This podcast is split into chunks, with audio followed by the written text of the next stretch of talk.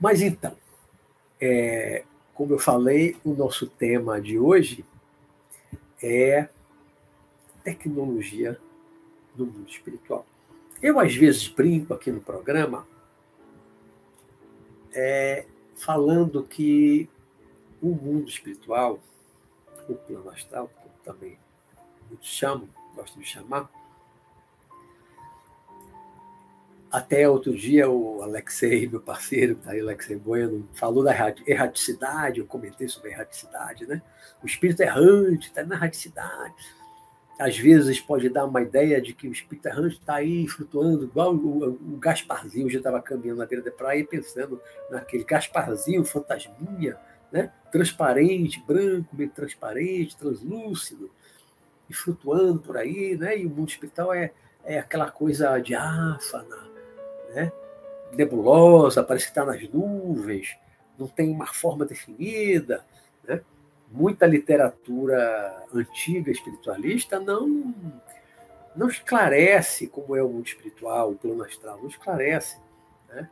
Eu, eu comecei a encontrar é, informações mais esclarecedoras sobre o plano astral, sobre o mundo espiritual, na literatura espírita, com os livros psicografados, como a a coleção de André Luiz, o espírito André Luiz, né, que ditou através de Chico Xavier e Valdo Vieira,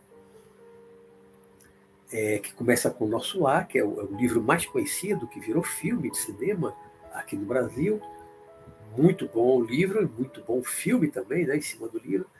E é uma coleção de 13 livros que eu já li mais de duas, duas vezes, com certeza eu li a terceira, não sei se eu li completa a coleção, mas com certeza duas vezes eu li a coleção toda na ordem, na sequência, e que foi que foram publicados os livros. Né? E esses livros, assim como muitos outros psicografados também por Chico Xavier, e depois vieram muitos outros médios, mais modernamente, é, Robson Pinheiro, médio mineiro, tem muitos livros também que eu li, muito interessantes, mostrando cidade no mundo espiritual, mais modernas, do ano 2000 para cá, né? então já tem mais tecnologia, tecnologia mais avançada do que no tempo de Nosso Lar, porque ah, os livros de, de André Luiz, Nosso Lar, foram escritos, ditados pelo médium é, Chico Xavier há muitas décadas. Há muitas décadas. Ele começa Nosso Lar falando de 1939, quando começa a Segunda Guerra Mundial. Né? Então, a tecnologia de 39 é igual a de hoje, 2023, nem de longe, de longe, né? Hoje o mundo é muito mais tecnológico, satélite, computador, né? Já fomos a outros planetas, pelo menos na Lua, né? Já mandamos nave robô para o planeta, para Marte, fotografar é, Júpiter. É, temos muita tecnologia de diversas, diversas, diversas é, modalidades, diversos tipos de tecnologia na medicina, na física, tecnologia bélica de guerra, né, de comunicações, o celular, depois internet, né, computador, internet que veio depois. Né? O mundo hoje é muito tecnológico, temos muita tecnologia. Né? E eu fui aprendendo ao longo do tempo, tanto pela literatura principalmente espírita, porque não aprendi muito sobre o mundo espiritual lendo teosofia, lendo filosofia yoga, lendo budismo, lendo hinduísmo, essas coisas todas que eu li muito, não me trouxeram muitas informações sobre o mundo espiritual. Então, que eu sei, o que eu conheço do mundo espiritual hoje, decorre é, principalmente e basicamente de literatura espírita, dos livros psicografados, sobretudo, e das minhas experiências pessoais de projeção astral. Viagem astral, experiência fora do corpo, desdobramento, tudo a mesma coisa. Né? Então, o que eu sei hoje é, é muito em cima da literatura e das minhas experiências. Como eu comecei a ir para o mundo espiritual com 19, chegando ali aos 20 anos, né? minhas primeiras experiências de saída do corpo assim, consciente foi, ainda foi ali 19, mas já beirando os 20. Né? Então comecei a sair para valer, dia sim, dia não, de forma provocada, consciente, e já ir para o mundo espiritual depois que eu fiz 20 anos. Em 1978, eu faço aniversário dia 9 de setembro, então a partir ali de setembro de 78, eu com 20 anos, eu comecei a ir direto para o mundo espiritual. Inicialmente levado por espíritos, amigos, né, que eram discípulos do Sanakan, que é o meu mentor espiritual maior, é o meu mestre espiritual. Depois de um tempo, pouco tempo, eu fui levado e apresentado a ele no mundo espiritual, no plano astral, fora do corpo, claro. Né?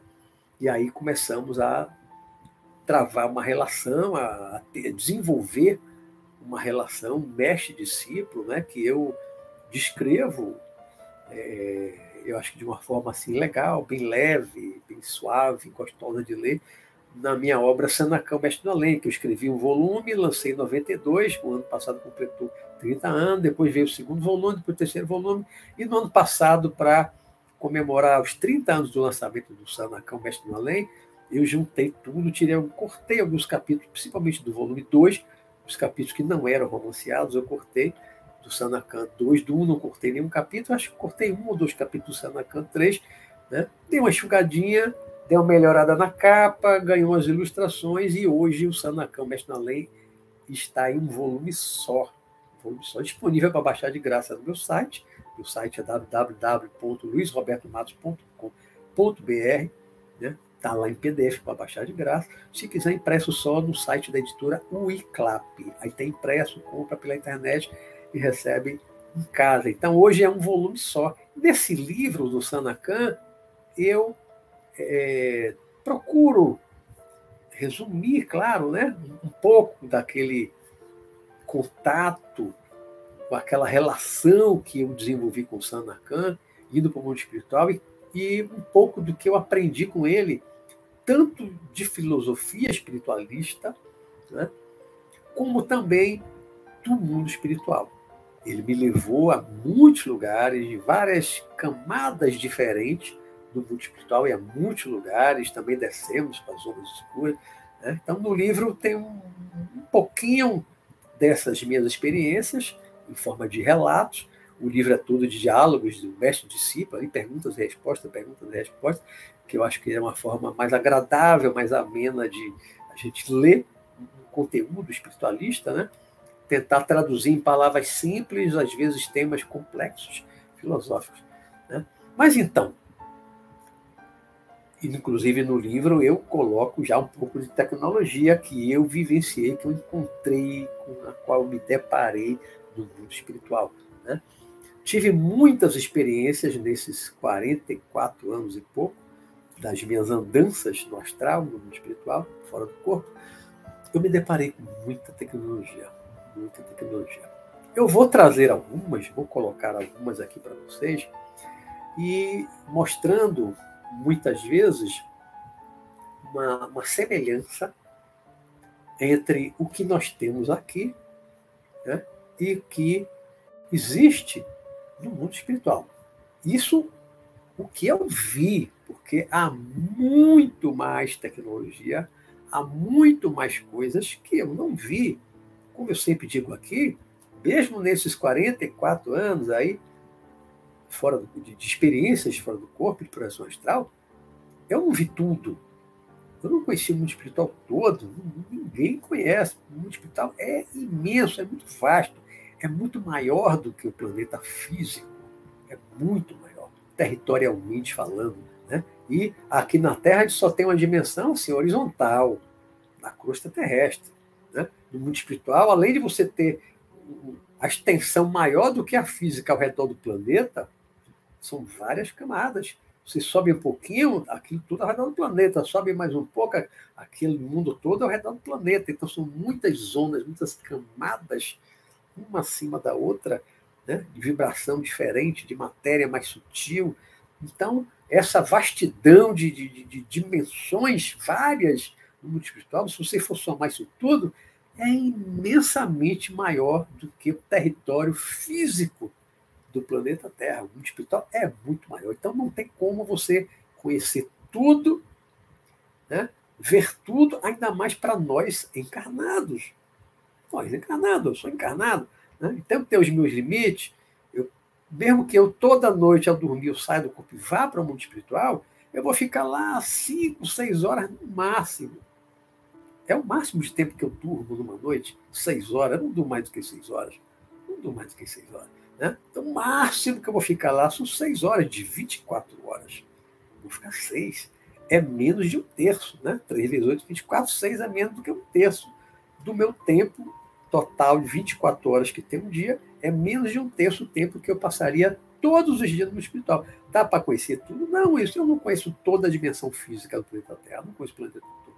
Já fui a muitos países, conheci muitos lugares no Brasil, mas não conheço o mundo todo. Tem muito mais coisa que eu não conheço do que eu conheço. Do mundo espiritual, posso dizer a mesma coisa. Há muito mais coisas que eu desconheço, que eu não vi, do que o que eu conheci e do que eu vi. Mas já vi muita coisa nesses 44 anos de andanças astrais, desde os 20 anos muitas coisas. A primeira vez que eu lembro é, de ter encontrado a minha avó paterna, minha avó paterna, né, em 78, logo no meu início das minhas andanças no espiritual, andanças astrais, eu encontrei minha avó. Minha avó estava na escola, né? Tinha lá um quadro, eu falo a gente fala porque a gente lembra lá da infância, adolescência, um quadro negro. Ela estava desenhando, aí você pensa logo num giz. Claro que aquilo, com certeza, não era um giz daquele de pó, que vai provocar pó, que pode provocar uma alergia numa pessoa, não era como aquele giz lá do nosso. Não sei se hoje ainda tem o giz exatamente igual nas escolas, né? Que eu não vou numa escola assim há muito tempo. Não sei se ainda tem o, giz ou é só aquelas mas tela com pincel atômico, hoje eu não sei se ainda existe giz. Né? Não posso afirmar isso não, porque eu não vou numa escola assim, há muito tempo. Não ando mais em escola já há muito tempo. Né? Mas a minha avó estava lá desenhando num quadro com alguma coisa que eu não percebi o que era, e as crianças eram, eram ela era em vida, de encarnada, né? Porque continua viva, espiritual mas, enquanto encarnada, ela era professora primária, depois se aposentou, desencarnou com 80, acho que 82 anos, se não me falha a memória, né? e ela continuou, poucos anos depois, ela desencarnou, acho que em janeiro de 72, 78, 78, vamos botar aí sete anos, oito anos, ela estava lá dando aula para as criancinhas. Poucos anos depois do desencarne, ela estava numa cidade do mundo espiritual, colônia espiritual, numa escola, numa cidade espiritual, dando aula para crianças. Isso é tecnologia? Não deixa de ser. Né? Mobiliário, mesa, as, as carteiras daquelas escolares, alguma coisa que você está escrevendo num quadro. Isso é uma tecnologia, é uma tecnologia parecida. Eu, quando eu li aquilo ali, eu vi uma sala daqui da Terra eu acho que, assim, na minha percepção, naquele momento, a sala era igualzinha a uma sala de uma escola primária, de, de hoje ensino fundamental, né? Do tempo era primário. Então era, era igual. Né? Fui naquela época, lá no iníciozinho ainda, uma vez eu fui me levar a um museu e nesse museu no mundo espiritual, na cidade, mundo espiritual. Me levaram no museu. E aí eu, eu andava no museu, eu me lembro de pouca coisa assim dentro do museu. Vi muita coisa, mas hoje eu lembro de pouca coisa, tem mais de 40 anos, tem muito tempo. Eu lembro que eu vi uma, uma, uma estátua, mas é uma estátua gigante de pedra que me fez lembrar do Colosso de Rhodes, que foi considerado pelos gregos né, uma das sete maravilhas do mundo antigo, era o Colosso de Rhodes, que seria uma estátua que estava no porto de Rhodes. Eu até fui em Rhodes com minha mãe, na ilha de Rhodes, na Grécia, né, no Mar Egeu, só que não tem vestígio nenhum no porto lá de, de, de, de Rhodes dessa tal estátua gigantesca, né?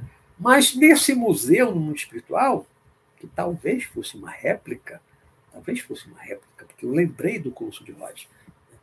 Uma estátua de pedra, o pé era enorme, a perna enorme, e era muito alto, muito mais de 10 metros, 15 metros, daí para cima. Era realmente uma estátua muito grande. Isso é tecnologia, uma tecnologia de escultura, a que foi feita física em pedra, ou em bloco de pedra, uma escultura, mas não deixa de ser uma tecnologia. Né?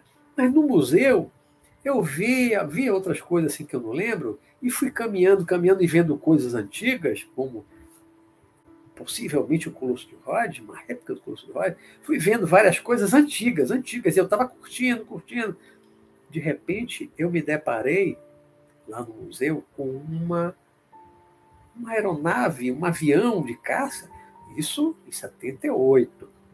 78, né? Um caça, tipo um caça assim moderno lá de 78.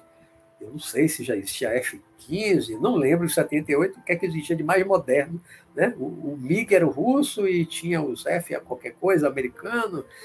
Era um caça daquele moderno com os foguetes, tá uma, igualzinho, igualzinho, uma réplica de um caça né? E eu me lembro que eu, pô, eu sempre fui um pacifista, eu sou um pacifista, né? gosto de guerra, detesto guerra. Né? E havendo as coisas do mundo antigo, e eu curtindo, curtindo. Quando eu me deparei no museu com esse artefato, esse, esse um avião de guerra, né? com, com, com foguetes, né? eu sabia, eu sabia que aquilo foi projetado para matar, para guerra. Aquilo é uma aeronave de guerra, de combate, né? É uma aeronave de combate, não é uma aeronave de passeio, nem de para transportar pessoas, coisas, alimentos, não, uma aeronave de guerra. Só cabe ali dois pilotos. Né? A cabine é pequena, dois pilotos ali, e, é, e bem apertadinho. Bem apertadinho. Né? Então, é uma nave de combate para derrubar outros aviões, jogar foguete em algum lugar e tal. Né? É uma máquina de guerra, uma máquina feita para matar pessoas.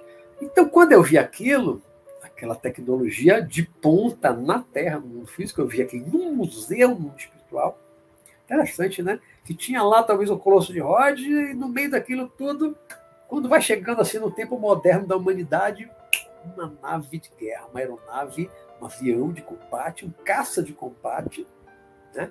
feito para guerra, fabricado para guerra. Alta tecnologia da época, tecnologia de ponta da época, do mundo físico, do mundo material. E eu, quando eu vi aquilo, eu fechei a cara, eu, eu não gostei, eu quis sair do museu. Porque eu não gostei, não gostava nem de ver aquilo. Não gosto de ver um avião daquele que bombardeando, matando gente. Eu não gosto de ver. Né? Eu, ao longo do tempo, logo no início do meu desenvolvimento, eu não via, e, e talvez, talvez porque eu não, não me ligasse muito, não prestasse atenção, estando no mundo espiritual, talvez no início, e eu muito jovem também, não tinha essa preocupação em, em observar a tecnologia. Olhar o mundo espiritual com um olhar assim, de, de, de caçador de tecnologia. Eu não estava ligado nisso, né? não estava preocupado com isso. Então, talvez naquele início eu não prestasse atenção, eu visse tecnologia, mas não prestasse atenção.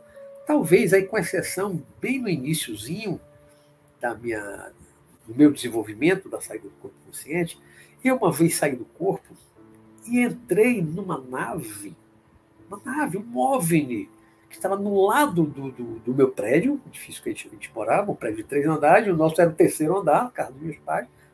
E tinha uma nave no lado do edifício, no lado, no lado. Então, pela sala, eu entrei. Né? De repente, eu me dei conta, eu já estava num corredor, um corredor estreito, né? andando, andando, andando, andando, eu não via ninguém, não via ninguém. E eu sabia, eu sabia, porque eu saí do apartamento e entrei já nisso. Estava no nível, estava assim, estava na altura do terceiro andar do prédio, flutuando imóvel no lado do prédio. Aqui é o prédio, aqui é a, nave. Né? E eu entrei nessa nave E eu andei, andei, andei um corredor em corredor. Era grande a nave, mas eu, em determinado momento, eu senti medo. Eu fiquei com medo. Eu era jovem, tinha 20 anos, estava começando o meu desenvolvimento. Eu, naquele momento, não senti ninguém junto de mim me acompanhando naquele momento. Né? Eu entrando naquilo e eu tive medo de ser aprisionado. Não sabia que nave era aquela, era extraterrestre, era terrestre, extrafísica da própria Terra. Eu não sabia. Eu não sabia quando eu entrei. Né? Então eu tive medo. E aí saí correndo, voltei para casa e devo ter voltado para o corpo. Aquilo era tecnologia avançada. Não acredito que fosse uma nave extraterrestre. É possível? É possível, mas eu tendo mais a pensar, a crer, que fosse uma nave extrafísica, que estivesse ali para me levar para algum lugar, como outras vezes no futuro, depois. Eu fui em vários lugares. Então, eu desci nas zonas escuras das trevas, numa nave, com Sanacan como eu já fui, já contei aqui em alguns programas, já fui para um outro planeta numa nave extrafísica também, né? Extrafísica da própria Terra, não a nave extraterrestre. É uma nave extrafísica que não seria vista, não seria visível para nós encarnados acordados. Não seria vista, é uma nave invisível, porque ela está num outro nível de matéria, matéria astral, matéria do mundo espiritual. É outro tipo de matéria, mais sutil do que essa matéria densa plano físico, do corpo físico. Né? Então, uma nave, uma nave espacial, uma nave extrafísica, estava no lado da minha casa, lá em 1978, no início do meu desenvolvimento, tinha uma nave. Talvez pelo medo eu me precipitei e tenha perdido uma oportunidade de fazer uma viagem, talvez até espacial. Naquela época eu pensava em OVNI, eu pensava em OVNI desde os 17 anos, que eu pensava em OVNI. Gostaria de ir a outro planeta, numa nave extraterrestre, tal, mas na hora que eu me deparei fora do corpo, dentro de uma nave, sem ver ninguém durante o tempo que eu estava caminhando na nave eu fiquei com medo. Eu não vi ninguém, fiquei com medo. E aí voltei para casa e voltei para sair correndo e sair daquela nave. Aquilo era uma tecnologia uma nave flutuando parada em 1978. No mundo físico, naquela época, 1978, aqui na dimensão física, a gente tinha alguma nave capaz de ficar parada, flutuando imóvel, numa altura assim, de terceiro andar de um prédio? Não. Nem avião daqueles que, que decolam, que anos depois desenvolveram aqueles aviões que, né, que levantava assim depois voava. Depois desenvolveram, tinha um avião inglês? Não, mas não existem muitos modelos de aviões que decolam assim em pé, mas já, pelo menos já existiu. Eu lembro que já existiu. Hoje eu não vejo mais, nem os modelos americanos, nem os, os russos, não vejo, ingleses, alemães, não vejo os aviões, os aviões decolar numa pista, no, porta-aviões, mas é uma pista, mesmo que pequena, né? decola com pouco espaço, um curto espaço, mas levantar assim só fui ver anos depois. Em 78, não existia essa tecnologia na Terra. E não era o tamanho de um avião, era uma nave grande, que eu andei muito dentro dela antes de ficar com medo e sair correndo. Era uma nave enorme, imóvel, no mundo espiritual. Né? Isso já mostra uma tecnologia do mundo espiritual de nave. Eu, alguns anos atrás, fui a um outro planeta numa nave extrafísica, como falei, né? Isso é uma tecnologia avançada do plano astral, do mundo espiritual. Fomos a um outro planeta, não sei qual, não registrei quando voltei para não registrei que planeta é aquele, não sei, mas era outro planeta, porque quando eu cheguei lá eu tinha uma janela de vida, eu olhava, tinha alguém do meu lado, mas eu não lembro quem era, porque eu não olhava para a pessoa, então não registrei a aparência de quem estava comigo, mas teve uma hora que a gente, que a nave baixou já no outro planeta, e vendo assim um verde como aqui atrás, vindo verde, vi os prédios, os formatos de prédios que eu nunca vi aqui na Terra, se nem a cidade mais moderna do mundo, nunca vi naquele formato de construção daquele prédio, e os verdes embaixo, e a nave flutuava bem devagar, bem devagar. Avião nenhum só, só helicóptero que voa devagar daquele jeito. A nave silenciosa flutuando E quando eu olhei para baixo, que vi aquilo, eu, uma alegria, uma euforia, né? Eu até contei aqui outro dia, eu disse, estou em outro planeta. Eu fiquei eufórico, estou em outro planeta. Eu sabia que era outro planeta. Não era nem a Terra física, nem uma outra dimensão, no mundo espiritual, na Terra. O nosso planeta não era. Nós fomos numa nave extrafísica a um outro planeta. Né? Dentro das minhas seis horas, no máximo, de sono, eu fui numa nave extrafísica um outro planeta, fiquei lá um tempo, não lembro lá o que fiz, não lembro, não lembro, confesso, não lembro. E depois nós voltamos. Dentro de seis horas, nós fomos a um outro planeta, ficamos lá um tempo, fizemos alguma coisa e depois retornamos e eu voltei para o corpo. Né? Que nave a gente tem hoje? Hoje, os projetos de ida para Marte, projetos de viagem a Marte e tal. Até pouco tempo atrás, falava em dois anos para ir. Dois anos para chegar em Marte. Se diminuiu, diminuiu muito pouco. Se diminuiu. Se hoje já se pensa um combustível mais avançado e tal, eu não vejo documentário falar em um ano de ida, não. Não sei se um ano e meio, não sei, mas vamos trabalhar com dois anos. Dois anos para ir, dois anos para voltar. Se você for a Marte passar lá três horas e voltar, você leva quatro anos e três horas apenas lá. Dois anos para ir, dois anos para voltar. Né? Na tecnologia do plano astral, do mundo espiritual, nessa nave astrafísica, nós fomos dentro das minhas seis horas de sono. Eu não já saí do corpo, entrei na nave, fui, já voltei entrei no corpo. Não. Eu devo ter ido para algum lugar, me esclareceram, entrei na nave, partimos, ficamos um tempo, fizemos alguma coisa e depois voltamos, depois voltar para o corpo. Né? Então, sei lá, três, quatro horas foi a experiência como um todo. Embarcar, ficar um tempo lá e voltar, dentro aí de três, quatro horas, talvez. Só uma tecnologia muito avançada, mas é uma nave. Não fomos voando. Eu vou na Terra física, falando corpo, eu vou, vou para qualquer lugar.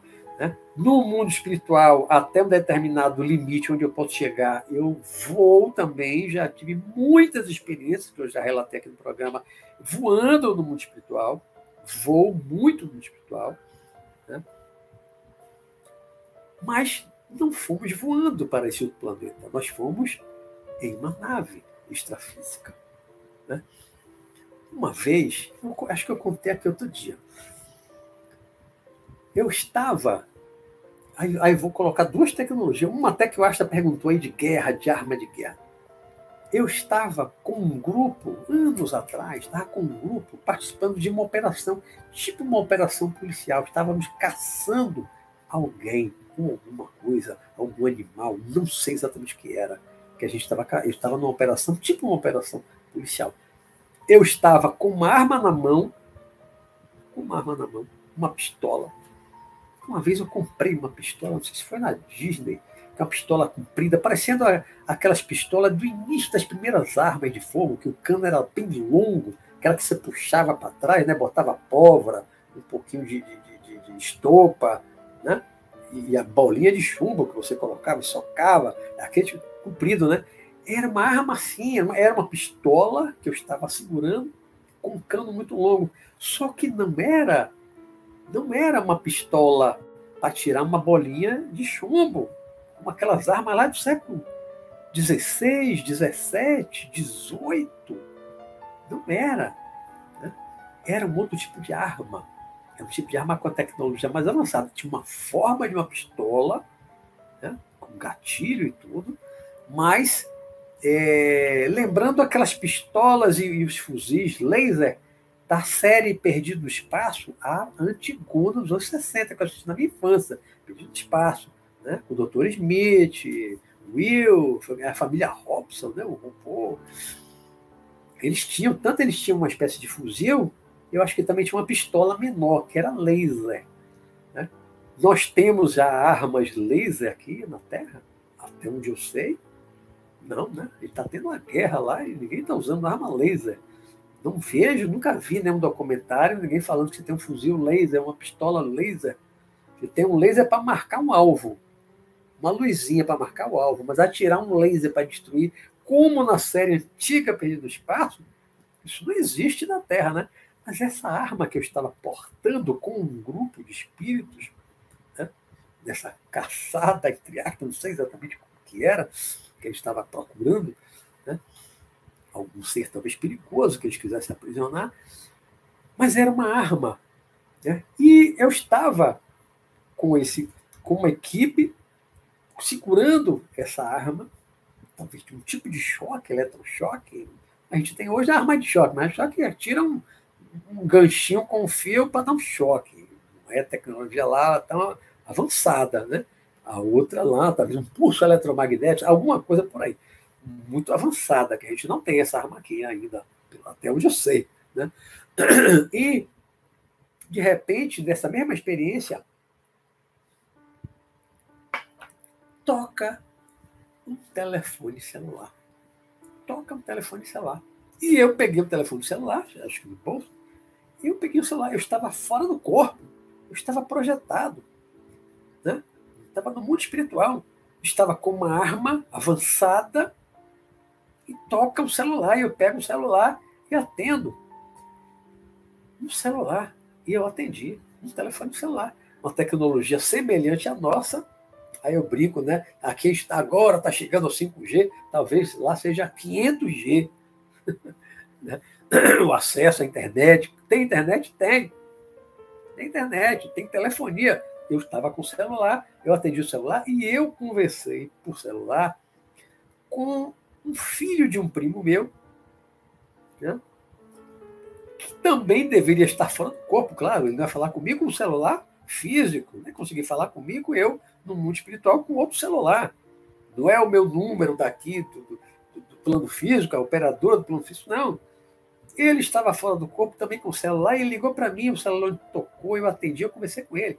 Pode parecer uma viagem na maionese, né? Mas acreditem, é verdade. Eu falei com rapidamente, falei, fulano, eu não posso conversar agora não, porque eu estou muito ocupado. E aí dei tchau, tá bom, tá bom, depois a gente conversa, tá? Aí, bom, desligou e eu continuei lá na operação. Uma outra vez, depois disso, eu estava na casa de meu pai, meu pai desencarnado, há quase, acho que fez agora, em fevereiro, 17 anos que desencarnou.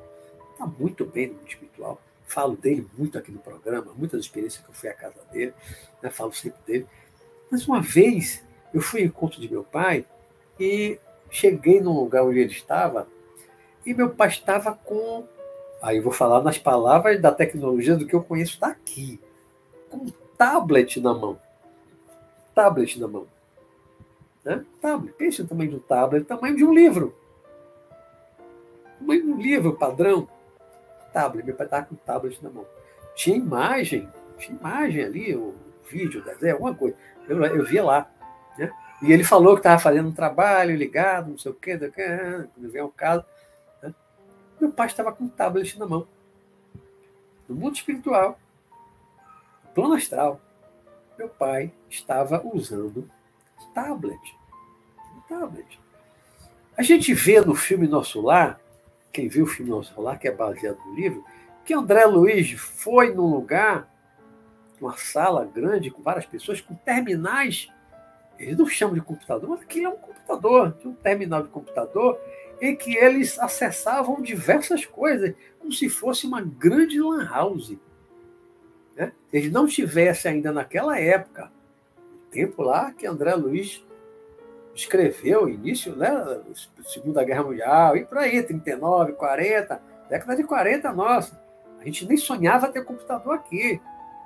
Pessoal, o PC, né, o computador portátil, a gente nem sonhava ter computador portátil aqui naquela época, mas no mundo espiritual, em nosso lar, na cidade do mundo espiritual, já tinha computador, já tinha terminal de computador. Né?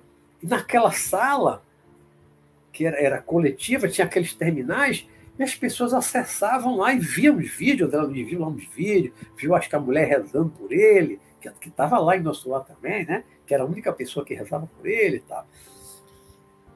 Era um computador, terminal de computador lá no início, talvez dos anos 40.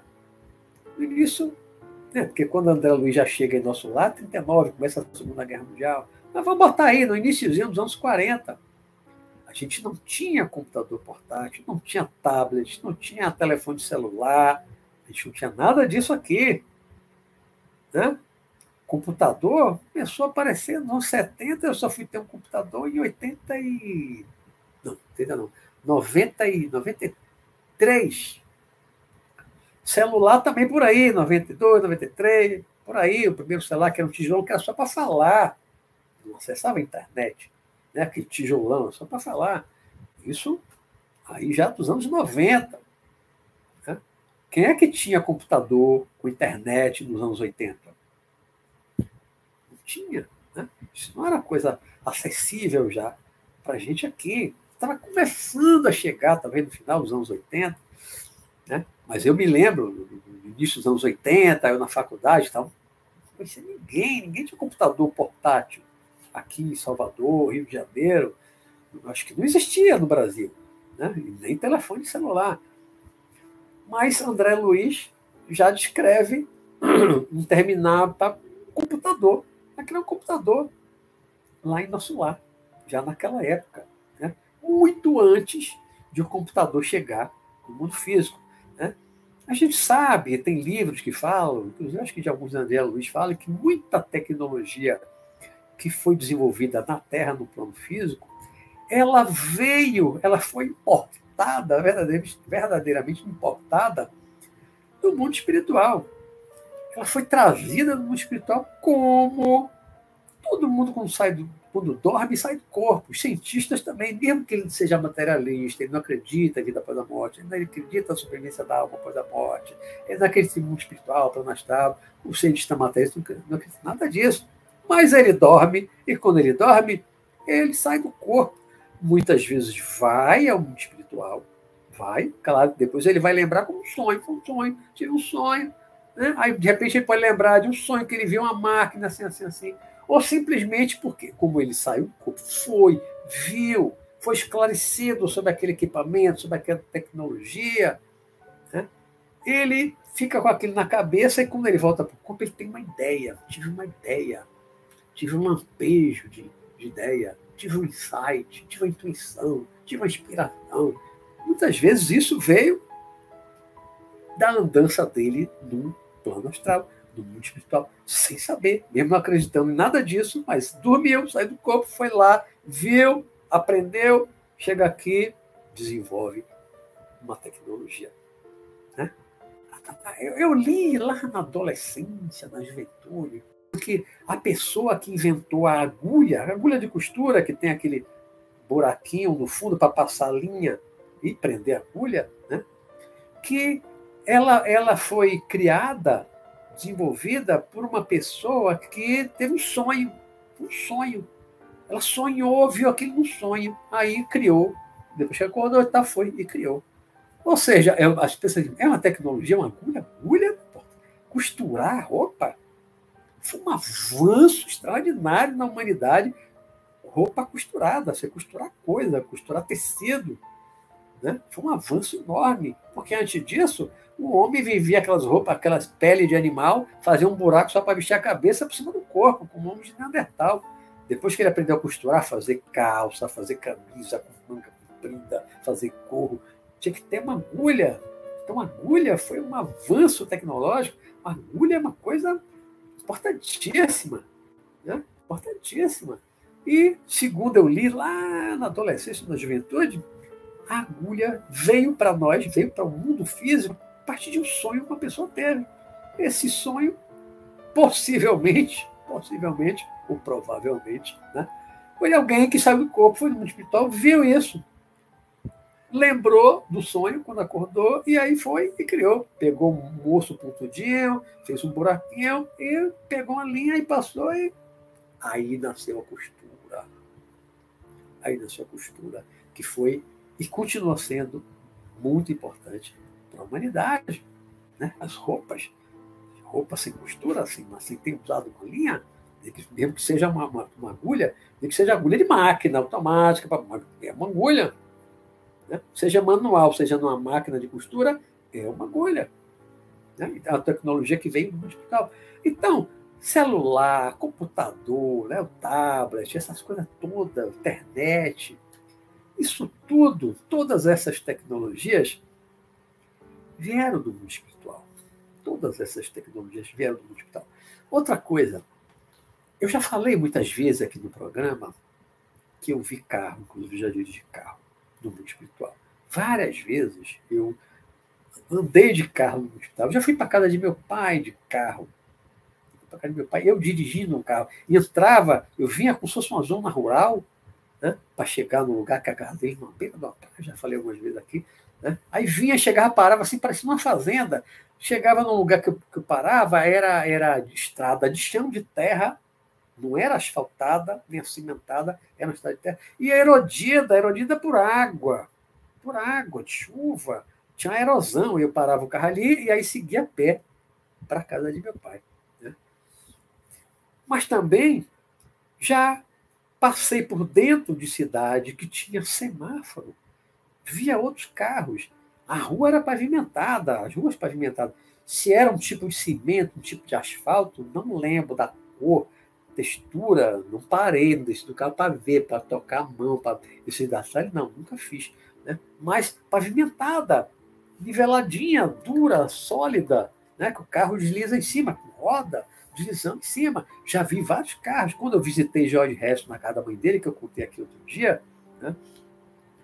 eu, na porta lá da casa dele, eu via um carrinho, tipo do carro inglês, porque a mãe George Harrison viveu a vida inteira em Liverpool, na Inglaterra, então ela passou a viver, logicamente, certamente, numa cidade no mundo espiritual acima de Liverpool, na Inglaterra. Não é aqui no Brasil, em cima de Salvador. Né? E então lá as cidades são muito parecidas com as cidades da Inglaterra.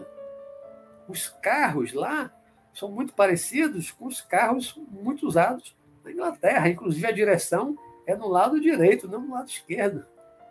Né? E as pessoas dirigem carro? Dirigem, não, todo mundo tem carro? Todo... Não, mas tem carro? Tem.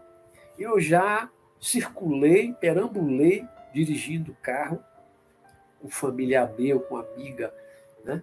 num lugar, numa zona que era escura, parecia noite, não era no plano físico, no mundo espiritual, plano astral e que na estrada passava por mim carro pequeno, passava caminhão, vi ônibus parado no lugar que eu parei lá, tinha um ônibus parado, um ônibus, caminhão, carro. Uma vez, com carro, logo que meu pai desencarnou, eu ia contar, uma vez eu contar outra primeiro, com carro também. A primeira vez que eu tentei chegar até meu pai, pai tinha acabado de desencarnar, meu pai foi levado de imediato para um posto avançado de, socorro, um pequeno não, um mini hospital, digamos assim, mas numa zona escura. Mas um local protegido. Depois eu fiquei sabendo que aquilo era um tipo um hospital de campanha só para militares desencarnados. Só para militares desencarnados. Só, só militares. É, tipo um hospital militar, mas um posto avançado. Um umbral, numa região escura. Mas todo mundo seguro, tinha guarda protegendo para ser invadido, né, para garantir a segurança dos, dos médicos, dos enfermeiros, também dos pacientes que estavam ali internados em tratamento, né? Meu pai foi. E para chegar lá, eu tinha que atravessar uma região no Bravo. Então eu fui com o irmão meu no carro. E sempre que eu tive alguma experiência, e foram muitas em que eu estava dirigindo um carro, o carro sempre era uma réplica do meu carro do momento. Eu toquei de carro muitas vezes na vida, né? Muitas vezes na vida eu troquei de carro. Mas cada experiência dessa que eu tive com o carro, o carro era igual ao meu, o meu daquele momento, uma réplica. Né? Então eu estava com meu irmão nesse carro, e aí a gente começava a entrar numa zona escura, aí parava, descia do carro e dizia para ele, né, a partir daqui a gente só vai a pé. Só tem condição, não tem condição de ir a pé um lugar escuro, cheio de árvore e tal, né? buraco, tinha uma estrada. Né? Então não dava para ir mais de carro, dava para avançar mais de carro. Deixamos o carro num ponto e descemos a pé dessa região escura até tentar chegar lá. Houve um ataque, estava não um carro, mas estava no carro. Mas a outra também que eu ia contar, uma época, estava vendo um certo ataque espiritual do meu filho caçula. Tinha 11 anos apenas estava sofrendo um assédio espiritual. Tanto que ele passou por um tratamento lá no santuário, de vida, eu trabalho, né? E uma noite, uma noite, eu não lembro da hora que eu saí do corpo, tal. eu lembro já de estar com ele dentro do carro, do meu carro, igual o meu carro da época, anos atrás. E estava dirigindo, aí interessante, que aí não era do mundo espiritual, como todas as vezes anteriores. Nessa experiência não era mundo espiritual. Estávamos aqui no plano físico, na zona etérica, né? dirigindo o carro nas ruas, as ruas aqui próximas aqui onde eu moro, próximas onde eu moro, me dirigindo para uma casa que hoje é Corregedoria da Polícia Militar, era uma casa do comandante-geral da Polícia Militar, porque meu pai foi comandante-geral da Polícia Militar da Bahia, de 72 a 77, né? eu morei nessa casa, conheço a casa, sou capaz de fazer ainda a planta detalhada da casa, dos dois andares da casa, detalhe ao quintal, sou capaz de fazer uma planta completa e detalhada, em minúcias, e dos móveis, posição de cama, tudo. Eu morei lá dos 13 aos 16 anos, né? É, dos 13 aos 16 anos. Saí lá com 16 anos. E. É, fiz 14, 15, 16. Saí com 16 anos. Eu estava dirigindo meu carro, com meu filho no lado, nas ruas, dirigindo pelas ruas, ruas, as ruas aqui físicas, claro, está numa outra dimensão, mas contato com o solo, por cima do solo, né? é o que eu chamo de zona etérica, né? não está no mundo espiritual propriamente dito estava em contato com tudo do plano físico. Mas vai ter um detalhe.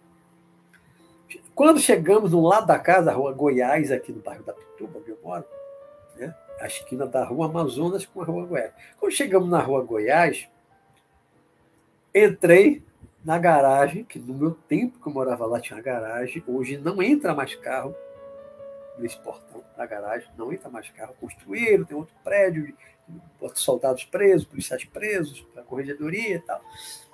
Não entra mais carro. Mas eu, ali no meu carro etérico, matéria etérica, com meu filho, né? Entramos, subimos, tem uma rampinha de cimento, pum, entramos. Tinha outros carros já estacionados. E nós, eu entrei e estacionei ali, onde na dimensão física não entra mais carro, não tem mais espaço para carro entrar ali. Mas na outra dimensão, na zona etérica, como eu chamo, né, tinha um estacionamento e tinha vários carros estacionados e eu entrei e estacionei. E aí subimos para o segundo andar da casa. Aí interessante, porque no segundo andar da casa, no lado, uma sala muito grande, assim, um salão enorme que tem no segundo andar, que dá para a varanda da rua, tinha um salão muito grande, tinha muita festa, né? Recebia muitos coronéis, da, da Polícia Militar, né? Na época, fazia jantares, tudo. E é, no lado, no lado da casa, tinha um pátio, como se fosse um varandão grande, com a murada. Um varandão grande, era uma varanda grande, do lado da casa. Essa varanda, na dimensão física, nunca existiu. Nunca existiu essa varanda. Tem uma varanda pequena Dá você chegar na frente da casa, você vê, está na frente da casa, subindo lá, tem uma varanda pequena, do mesmo tamanho, até hoje não mexeram na varanda. Mas esse varandão grande do lado da casa nunca existiu na dimensão física, mas existia na outra dimensão, na zona etérica. Assim como eu já via objetos etéricos na minha casa, do lado da minha cama, que não tem na dimensão física. armário com gavetão, já falei aqui no programa, não tem. Do lado da minha cama, mas na dimensão física eu não tenho esse armário tem na outra dimensão. Não é no mundo espiritual, é aqui. É por isso que eu chamo, é zona etérica, uma zona intermediária, matéria etérica. Não é na dimensão física, essa varandona, não tem na dimensão. Você chegar lá na frente da casa, ah, não existe isso que ele está falando. Claro que não existe, só na outra dimensão. Você sai do corpo lá, você vai ver um varandão no lado da casa, só na outra dimensão. E tinha um ritual, tinha um pessoal de branco, fazendo um ritual com uma mangueira de água, botava meu filho no meio e dava um banho de água dele, que era um trabalho de limpeza energética, um negócio interessante. Uma limpeza energética, como eu nunca tinha visto com a mangueira, tá? nunca vi um ritual igual aquele. Estava sendo feito nessa casa da Polícia Militar. Né? Um trabalho espiritual feito nessa casa da Polícia Militar, na outra dimensão. E eu fui lá dirigindo o carro Então tem carros, tem veículos, tem naves espaciais, tem nave que, que voa. O nosso lar não tem o aeróbus. É um trem que flutua. A gente já tem trem aqui flutuando? Não. A gente só tem trilho.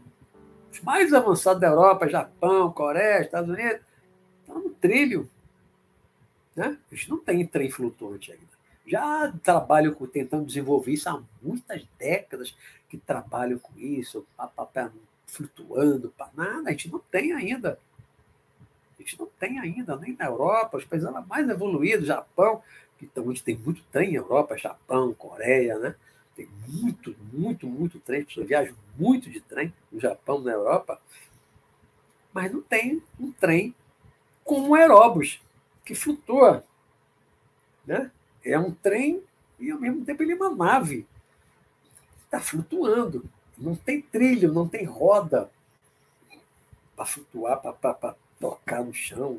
Não, tem. Então, que tecnologia é essa? Que nave é essa? Nosso lar foi escrito e descrito por, por André Luiz lá no início dos anos 40.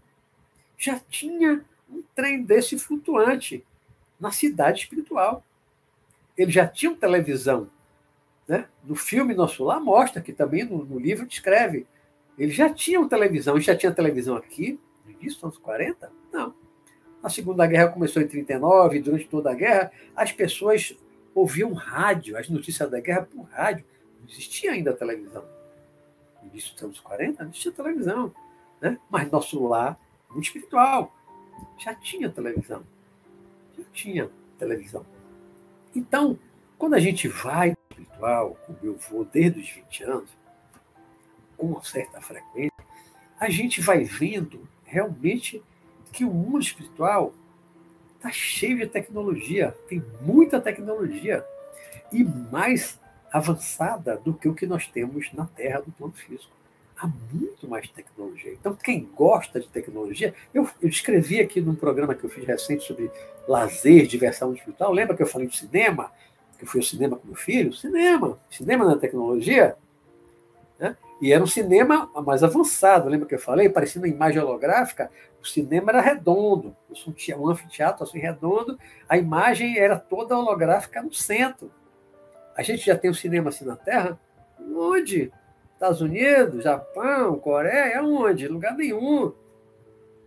As pesquisas em cima de imagem holográfica ainda são muito primitivas, longe de você ir para uma sala assistir um filme todo em imagem holográfica está longe disso na dimensão física, né? Mas eu fui a um cinema no mundo e que eu fiz isso. Tem arma? Tem, Astra, já respondendo aqui sua pergunta lá, bem lá no início falou de arma, tem guerra? Tem guerra.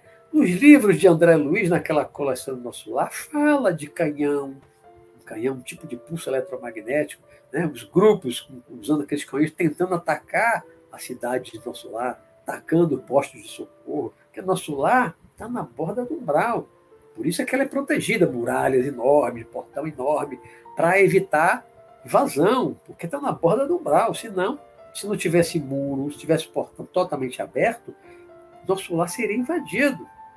Aí tem guerra no mundo espiritual, tem guerra no mundo espiritual, tem grupos que guerreiam, grupo. A guerra do, do bem e do mal existe há milênios milênios, é uma guerra mesmo. Né? Há muitos é, soldados, guardas, guardiões de trabalhos espirituais que usam armaduras poderosas, defensivas, e usam algumas armas. Alguns usam um tipo de arma, algum tipo de arma. E a gente vê livros descrevendo isso, tem muitos livros psicografados que falam de guerreiros com armas, tanto do bem quanto do mal. Tanto os guardiões dos trabalhos do bem, da luz, como também os guerreiros, os caras lá das organizações das trevas, eles também desenvolvem algum tipo de arma. Eles também têm armas. Né? Existem obsessões, como Robson Pinheiro, nos livros dele, é, descreve, os espíritos descrevem através dele, né? vários livros que eu li, obsessões complexas, usando aparelhos, aparelhos, né? e, e outras coisas a mais. Aparelhos, existem aparelhos eletrônicos desenvolvidos no mundo espiritual, aparelhos usados implantados, muitas vezes, numa pessoa, no encarnado, para desenvolver um tipo de obsessão. Implanta, é verdade, é verdade, implanta um chip, implanta alguma coisa na, na cabeça do encarnado, e aquilo vai gerar um tipo de, de obsessão com aquela influência, em vez de telepatia, que um lado está com a influência telepática, uma influência à distância, por um um chip, um condutor, algum aparelho dentro da cabeça da pessoa, que a pessoa, ah, estou ouvindo voz, estou ouvindo aqui uma música, estou ouvindo, não sei o que é. Eu já estive em manicômio, já conversei com, um louco lá internado, e o cara descrevia, é, tem um aparelho da minha cabeça. Às vezes tem mesmo.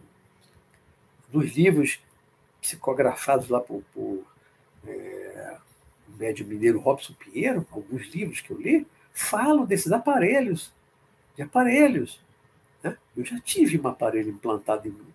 Eu já tive um aparelho pequeno implantado em mim. Uma época que eu não estava lá muito equilibrado, muito, muito, muito tempo atrás. Quando eu me reequilibrei sozinho, o aparelho também saiu sozinho. O próprio corpo me expulsou e saiu. E eu peguei dele, eu senti. Um aparelhozinho de metal frio, duro frio, era metal. Sensação tá, como está pegando aqui um relógio de metal frio. Né? É tecnologia. Desenvolvida onde? No mundo espiritual. Então, o mundo espiritual é muito tecnológico, é muito. Né? As cidades hoje do mundo espiritual têm muito mais tecnologias, muito mais tecnologia e muito mais avançada do que a nossa tecnologia na Terra. Porém, quando você vai para as cidades do mundo espiritual, tipo o nosso lá daí para cima, só tem tecnologia voltada para o bem. Só coisa boa telecomunicação, cinema, tem televisão, já falei aqui também no programa, televisão, quantas vezes eu fui em vários lugares, tem televisão, as pessoas estão assistindo televisão. O que está assistindo, não sei. Tem televisão, tem cinema, é tecnologia desenvolvida lá. E antes de vir para cá, né? tem computador, tem tablet, deve ter videogame. Eu ainda não vi videogame, mas com certeza, se tem televisão, tem tablet, tem celular, por que não tem videogame lá também? Para uma criança, para um adolescente desencarnar logo, ele gosta e, e também ficar um tempo no videogame. Será que não existe? Eu ainda não vi. Mas tem televisão, tem tantas outras coisas que a gente tem aqui, também tem lá no mundo espiritual. Né? Então, isso para mim assim, é um consolo. É um consolo. Por quê?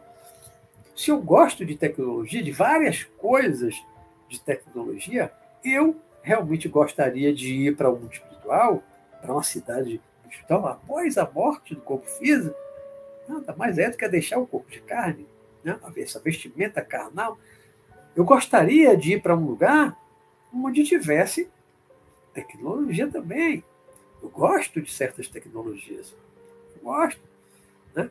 Uma nave para viajar, aí, viagem interplanetária, cinema, pô, se for uma coisa mais avançada, vou adorar ir para o cinema com frequência, como eu gosto de, de ir aqui. Televisão, dependendo do que tiver na televisão, também vou gostar de ver televisão. Né? Tudo é tecnologia.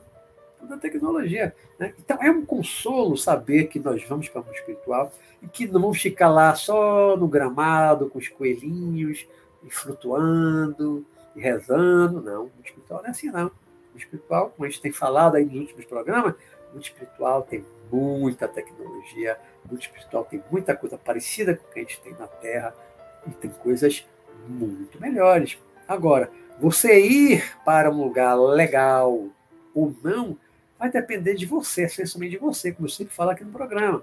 Né? Para onde você vai, depende de você, do seu padrão vibratório, né? da sua vibração. E a sua vibração, seu padrão vibratório, depende de quê? Dos seus sentimentos, das suas emoções, dos seus pensamentos, né? que geram suas atitudes.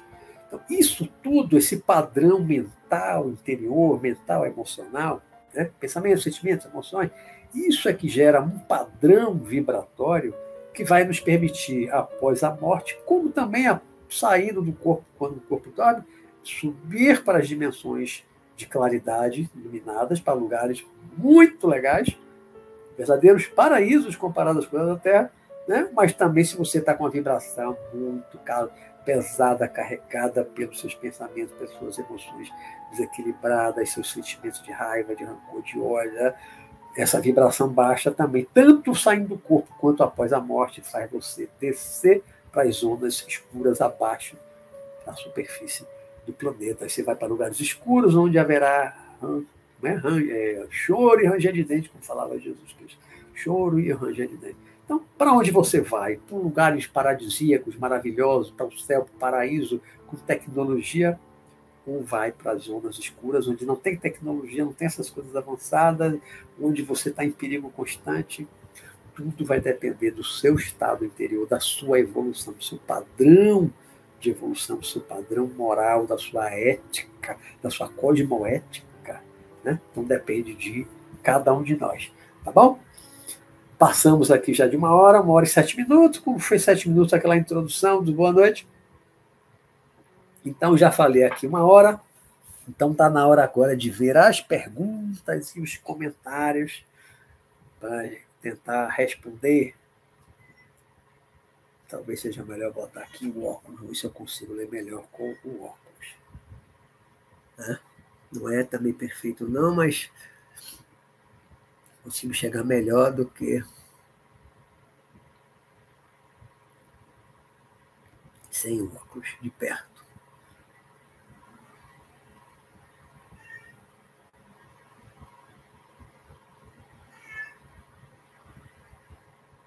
É, a primeira pergunta que eu tinha visto, até já acho que já respondi, do Astra, do outro professor, existe armamento bélico no mundo espiritual? Já falei, né? Existem tanques, tanques eu nunca vi, mísseis também nunca vi, não pagando, pegando um gancho, existe guerra, essa lei, existe um certo. Não assim de nação contra nação, isso aí não. São pequenos grupos guerreando, não certa guerra do bem e do mal, mas não é como as guerras, um país invadiu outro, como a Rússia invadiu a Ucrânia. Não, isso aí eu desconheço do mundo espiritual. Ainda eu acho a pergunta, né? Falando em tecnologia, como são as tecnologias de produção musical? É, eu já falei aqui em outro programa da, da do lazer, da diversão, né, de instrumento musical, porque as pessoas estavam tocando bateria, guitarra, lembra que eu falei do meu amigo Marcinho tocando guitarra, né, e tinha lá os outros instrumentos. Os instrumentos são construídos, são fabricados, né, para o som ficar legal, era som mesmo. Então, são instrumentos construídos, fabricados. Então, tem tecnologia, tem tecnologia para isso, tem caixa de som, tem aparelho de som. Eu fui uma festa lá com meu amigo recém desencarnado, lembra que eu falei também? A festa que eu fui era um som mecânico, som mecânico significa um aparelho de som, caixa de som, era o som mecânico tocando. Aí não era só ao vivo. Né? Isso é tecnologia de música, de som. Né?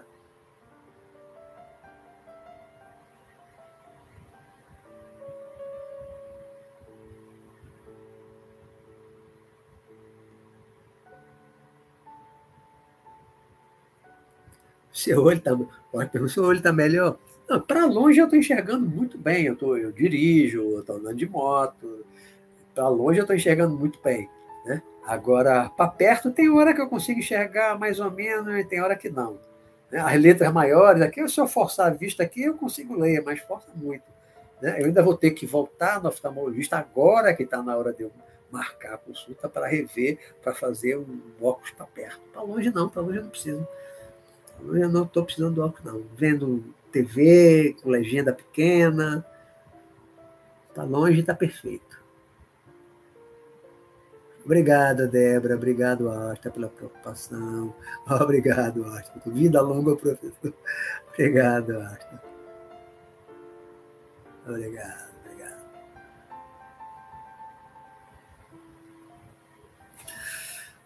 Obrigado, Débora. Obrigado, Débora. Eu procuro falar sempre de forma simples, para que todos entendam, né? Não tem por que falar difícil para nem todo mundo entender, para quê? Não, entendo para.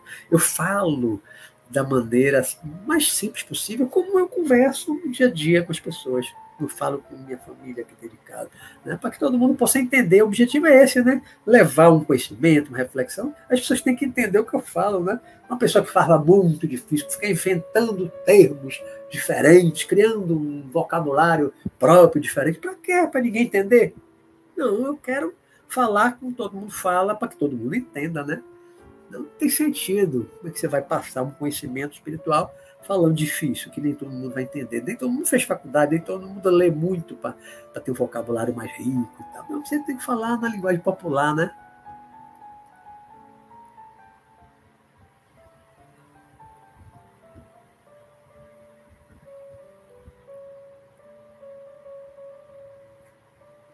Clarice Andrade, boa noite, prazer em acompanhar a live. Prazer todo nosso, Clarissa, seja bem-vinda sempre. Pergunta do meu grande parceirão, meu amigo Alexei Bueno, do canal Espiritualidade e Viagem Astral. Estou perguntando, Luiz, qual tecnologia extrafísica você já conheceu, considerou que mais o impressionou? Olha, Alexei, eu acho que foi a nave extrafísica, né? Que, que eu fui para outro planeta, né? Que me levou para o planeta. Acho que foi essa. Também já viajei ao, ao fundo da Terra, nas trevas, no abismo, com o meu mestre, meu mentor espiritual, Sanakan, numa nave extrafísica também. Essa não era muito grande, mas também não era pequenininha. Né? Era um tamanho razoável. Né? Tinha vários espíritos dentro. E a gente desceu nas profundezas, assim, lá inferno, no abismo, né? E eu vi lá o grande dragão, tudo, e eu chorei de medo, dentro da nave protegida, com aquele vitrão, tipo um vitrão grosso assim na frente, tá? totalmente protegida a nave, né? Com um ser poderoso como o Sanaka do meu lado, mas mesmo assim, quando eu vi a figura lá embaixo nas trevas, eu chorei, eu chorei, chorei, negócio aterrador, né? Não dá para ir lá sem estar numa nave, a não sei que seja um espírito de luz, muita luz, para descer lá sem, ter, sem estar protegido uma nave. Porque o Espírito muito iluminado, Jesus, ele desce lá, a luz dele é tão forte que ninguém chega perto, né? ninguém ataca. Mas eu, com a minha luzinha de lampião, não desço não. Então, essas tecnologias eu acho que foi o que mais me impressionaram. Não, arma, celular, tá, essas coisas que a gente tem aqui, corriqueira, né? Agora, uma nave que vai para outro planeta numa velocidade estupenda, né? eu acho que foram as que mais me impressionaram, que eu lembre assim, viu, Alex? Que eu lembro.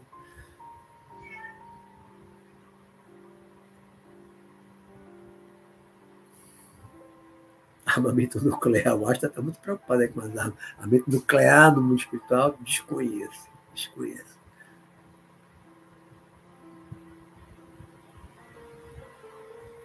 É, não, mas não esse tipo de armamento eu desconheço, viu? Nuclear, mundo espiritual, nunca ouvi falar.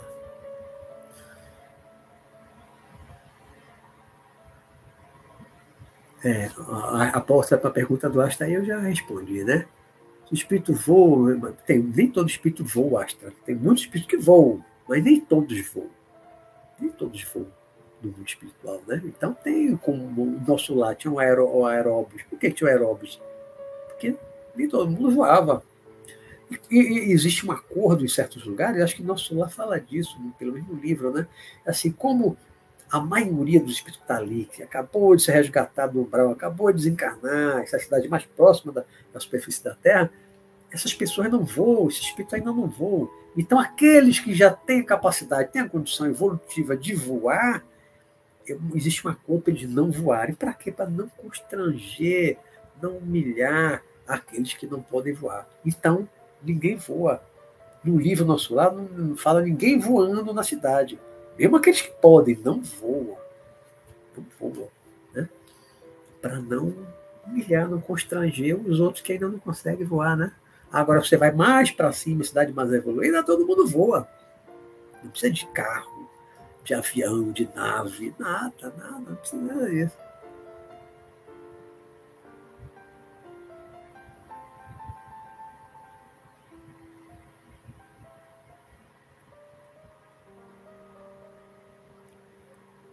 Aeróbus é um ônibus que voa. É, é, é um tipo de ônibus, um tipo de ônibus que voa, um metrô que voa. Flutua, né? Não voa muito alto, não. Né? Ele flutua a certa altura no filme ele parece que voa mais alto, né? Mas no, na, que eu lembro assim do livro, ele não voa tão alto, não. É mais próximo do solo. Porque tem gente que tem medo de altura, né? Você tem medo de altura aqui no plano físico. Você tem medo de altura. Aí você, se você sair do corpo, você vai voar?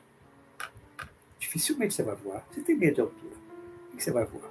Né? Eu já fui voando daqui até Nova York, fiquei lá no Alto Empire State voando, já voei por cima de Salvador, muitas, muitas vezes. Ah, voei daqui para o Rio de Janeiro, voei daqui para São Paulo. Chega na cidade lá voando, lá, acima dos prédios mais altos, eu lá no alto voando, porque eu não tenho medo de altura. Eu, com 42 anos, lá no Rio de Janeiro, pulei de parapente, numa pedra de 500 metros de altura, me joguei com o guia, não fui sozinho. Pulei de parapente, que é um paraquedas já aberto, né? a gente foi por cima da praia de São Conrado, flutuando uns 15 minutos até e pousando na praia. E eu não tive medo nenhum, porque eu não tenho medo de altura. Então, eu, desde a adolescência, que eu voo. Eu tinha sonhos de voo, sonho de voo. Sabia que era projeções, tá? tinha sonho de voo direto. Voo direto. Né? Depois que eu comecei a sair do corpo, rapidinho eu estava voando. Um instante eu estava voando. Porque eu não tenho medo de altura. Mas se uma pessoa que tem medo de altura chegar no prédio 10 andares, ele não consegue chegar na varanda e olhar para baixo. Tem medo de altura. Ele vai voar, falando, opa, ele vai ter medo. Vai ter medo de voar, né? Então, espíritos assim, enquanto ele não superar esse medo de altura, ele vai ter que se deslocar como um aeróbus, uma nave, um senso de avião. Tem gente que tem medo de avião, né? Tem gente que tem medo de voar de avião. Não entra no avião de jeito nenhum, tem medo de cair. Aí você morre, desencarna, de um dia para noite perdeu medo de voar, numa nave, voar. Né? Ou voar fisicamente, você tem medo de altura, você não está nem dentro do avião, você está voando e lá embaixo, vai ter medo de cair.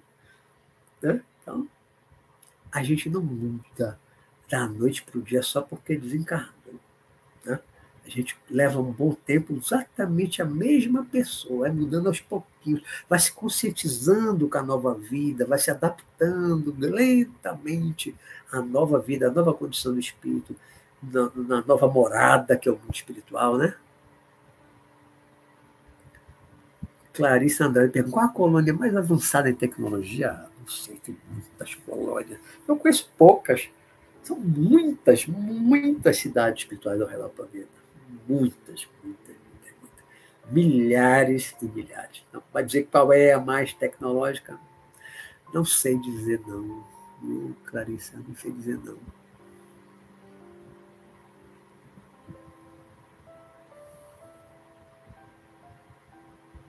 Pergunta do foi então, existem robôs no mundo espiritual? Como eles agem? Olha, você me fez lembrar da experiência que eu não lembrava há muito já tive tanta experiência, milhares e milhares de experiências, que muitas já se perderam aí na, na, memória. Mas, às vezes, uma coisa que eu vejo, que eu ouço, como agora, sua pergunta, me fez lembrar que uma vez eu fui com, uma, com um grupo, com um grupo de espíritos desencarnados, e eu era desencarnado com eles, né? fazia parte de um grupo. Nós íamos resgatar um grupo de encarnados, de encarnado, não. Nós íamos resgatar, eu estava com esse grupo, e resgatar um grupo de desencarnados, de espíritos que estavam aprisionados em um determinado local, no mundo espiritual, no plano astral. Né? Eu fui com eles para resgatar esse grupo. Chegando mais ou menos perto, floresta, árvore, um lugar escuro. Né? Não era um breu total, mas era escuro, era num brau. As pessoas estavam aprisionadas. E eu cheguei numa uma certa proximidade com esse grupo, não estava sozinho, né? fazia parte dessa equipe de resgate. E eu via uma construção, a uma certa distância, tinha uma construção mas é uma construção aberta. Tá? Como se fosse o início da construção, tem aqueles pilares, as colunas, tá? mas ainda não botou o tijolo, não fechou as paredes. Pelo menos parte da construção, que eu lembro, agora já não lembro nem com tanta clareza, mas a construção era aberta, que dava para ver um pouco do que estava dentro. E eu vi, eu vi claramente, vi claramente. Dentro dessa construção, eu vi um robô robô. Tipo aqueles robôs de um Exterminador do Futuro. Lembra daqueles robôs? O próprio Exterminador do Futuro, quando ele cai naquele negócio numa usina, né, que derrete e tal, que você vê que a cabeça, os braços, tudo é máquina, máquina com fio. Eu vi um robô assim. Não era um ciborgue com aparência humana, não, era um robô todo de metal, todo metálico. Todo metálico. Não tinha uma aparência humana, parecendo que tinha carne, o rosto humano, não, era uma máquina igual a certos robôs que a gente vê nos filmes de ficção, como Exterminador do Futuro, né, com o Schwarzenegger. Eu vi um robô. Um robô. E esse robô tinha uma arma na mão. Tinha um, tipo de arma, um tipo de arma na mão, parecendo sei lá, um metralhador, um fuzil. Ele tinha uma arma na mão, mas eu vi de longe, no escuro, não posso detalhar, mas era uma arma. Ele tinha uma arma na mão. Talvez uma, uma arma de algum tipo de choque, de eletrochoque, onda de choque, não sei exatamente o que, não sei, estou aqui elocubrando um pouquinho, né? mas não era uma arma de atirar chumbo igual a arma física da Terra. Né? Mas era uma tecnologia, era um robô construído no mundo espiritual, numa zona escura, umbral. Era um robô a serviço das trevas, de uma organização das trevas, de uma organização do mal. Né? Um robô com arma que estava tomando conta. Aí eu não lembro muito assim dos detalhes, né? Houve um, um assalto, assalto não é assalto de assaltante, de bandido, né? A, a, a polícia, um exército, né? você tem um grupo assim, é um assalto, é um, um ataque. Né? Houve um ataque desse grupo que eu fazia parte, mas aí eu não lembro desses detalhes, desse caso específico, já tive outros, né? mas houve ali um ataque, deve ter neutralizado aquele robô e tal, e resgatamos esses espíritos. Aí eu lembro depois é, de já estar com esse, é, surgindo já na zona etérica, em contato com a dimensão física, aqui no meu bairro da Pituba, na rua Pernambuco, nas imediações do colégio, do curso de inglês, é o Aquibeu, da Pituba, na rua Pernambuco. Né? A gente estava com um grupo, um grupo de pessoas assim esfarrapadas, sujas, espíritos encarnados. Eu estava no meio, eu estava com a equipe que estava conduzindo esse espírito. A gente tinha saído do umbral, viemos para a zona etérica, e lembro de estar caminhando ali, e aí levamos para algum lugar, eu não lembro exatamente, né, um posto de socorro, não lembro exatamente.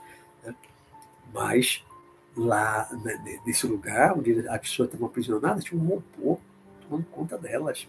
Um robô armado. Um robô robô armado. Não era um espírito em forma de robô, era um robô, era máquina, era tecnologia também usada pelos seres do mal, pelos seres das trevas, né? Foi interessante a pergunta que me lembrou dessa experiência do robô. Internet, já falei, Astra. Meu pai com tablet, né? Tem internet, sim, já falei. Pergunta do Fábio. Pelo princípio da correspondência, podemos afirmar que as tecnologias que temos por aqui, advêm do plano espiritual, que está em cima, está embaixo, acho que eu já respondi isso aí, né?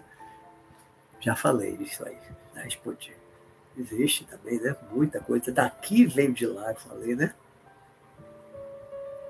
Basta. Março começou ótimo com a live do professor. Você gosta, né, da tecnologia? A Débora lembrando, pessoal, por favor, não esqueça do like. A Lígia, que estava sempre lembrando de Matos, a Marta Delgado, a Martinha também está sempre lembrando disso, né? A importância é que não vai me dar dinheiro, meu canal não é monetizado, eu sempre falo isso aqui, né? não ganho dinheiro com isso. Né?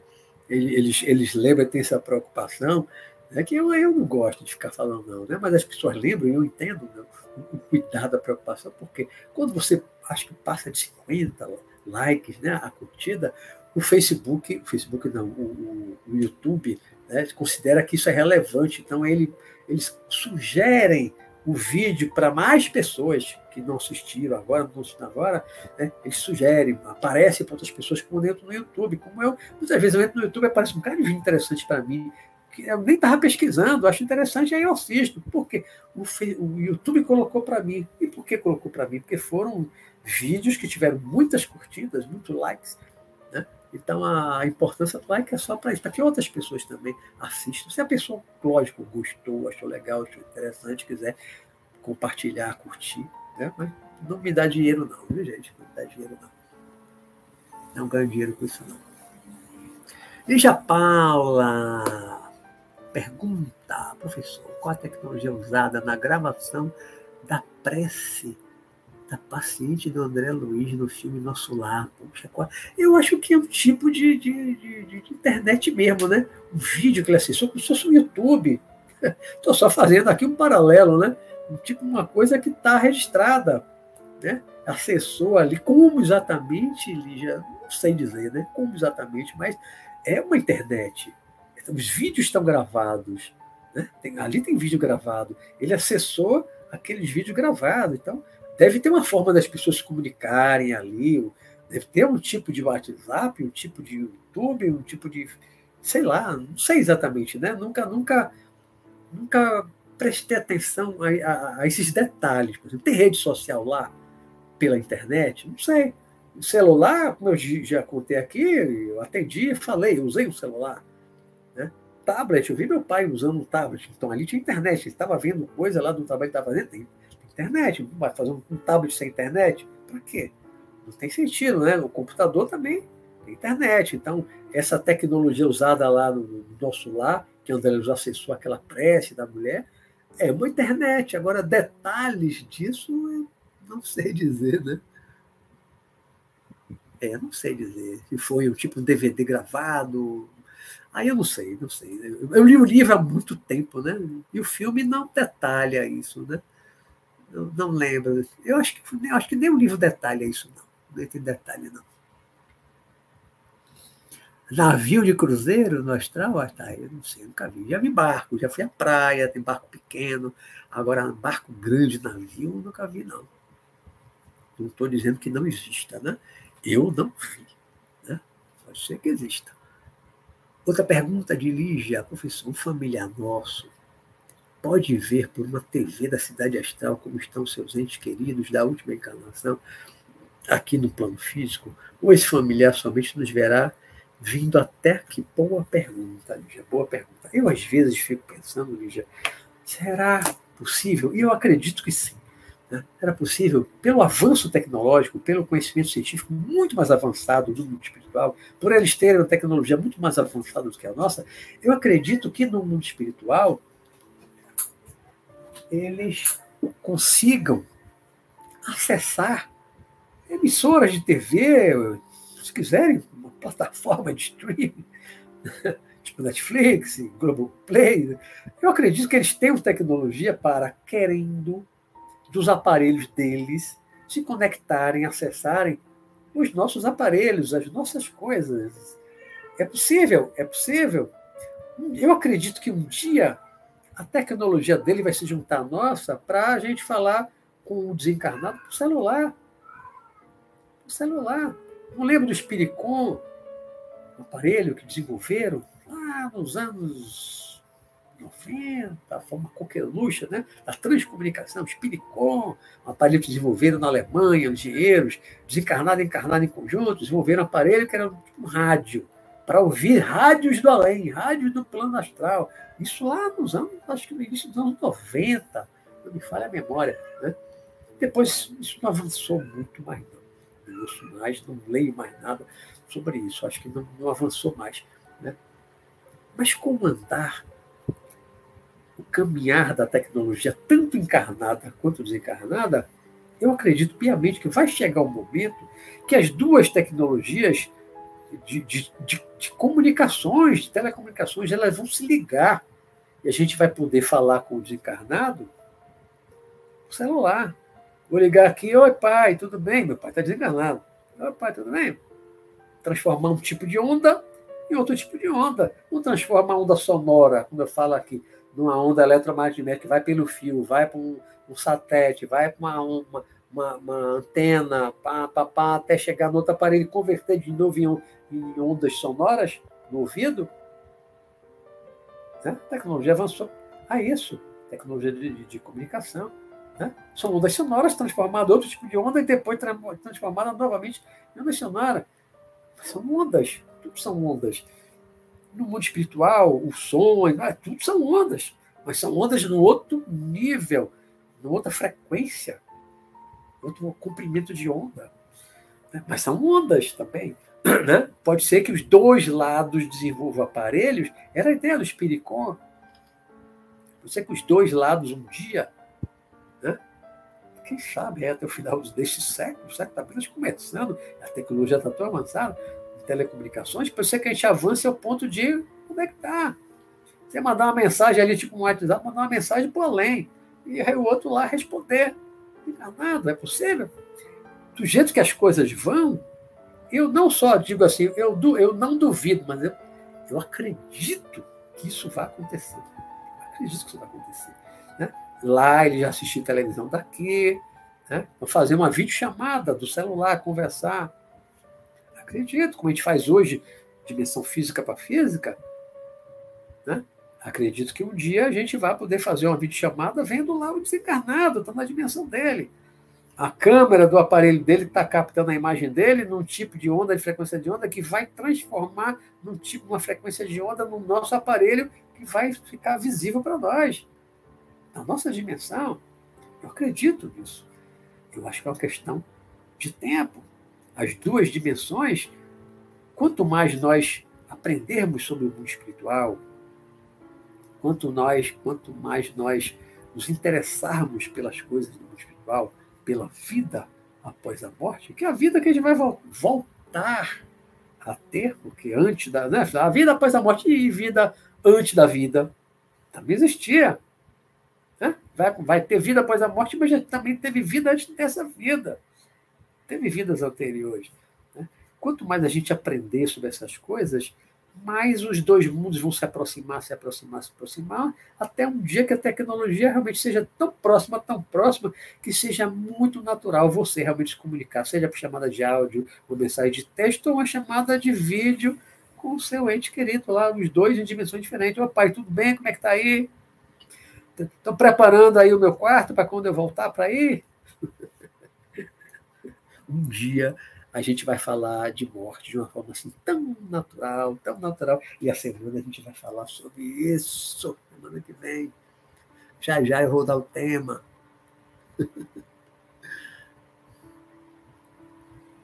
Existem portas no astral? Tem, não tem. Na escada tem porta, a tem porta. E você, quando você está numa dimensão, você tem uma casa lá com porta, você está naquela dimensão, daquela matéria da, daquela casa, você não atravessa a porta nem parede. O espírito é muito evoluído para chegar lá sem atravessar. Mas você, naquela dimensão você está desencarnado, ou eu vou lá desencarnado, encarnado, vou lá projetado fora do corpo, mas no nível da que eu estou lá, as casas, os espíritos estão no mesmo nível de matéria do meu corpo espiritual, do meu corpo astral. Lá eu não atravesso uma parede, eu bato na porta. Eu, eu, eu entro na porta. Né? Já fui em muitas casas, tem uma porta, eu bato na porta, toco uma campainha. Eu não atravesso porta lá. Eu atravesso uma porta física aqui, estando fora do corpo. Mas lá no plano astral, não, porque lá a matéria é, é da mesma materialidade, mesma condensação do meu corpo astral, do meu corpo espiritual. Lá a gente não atravessa a porta, não.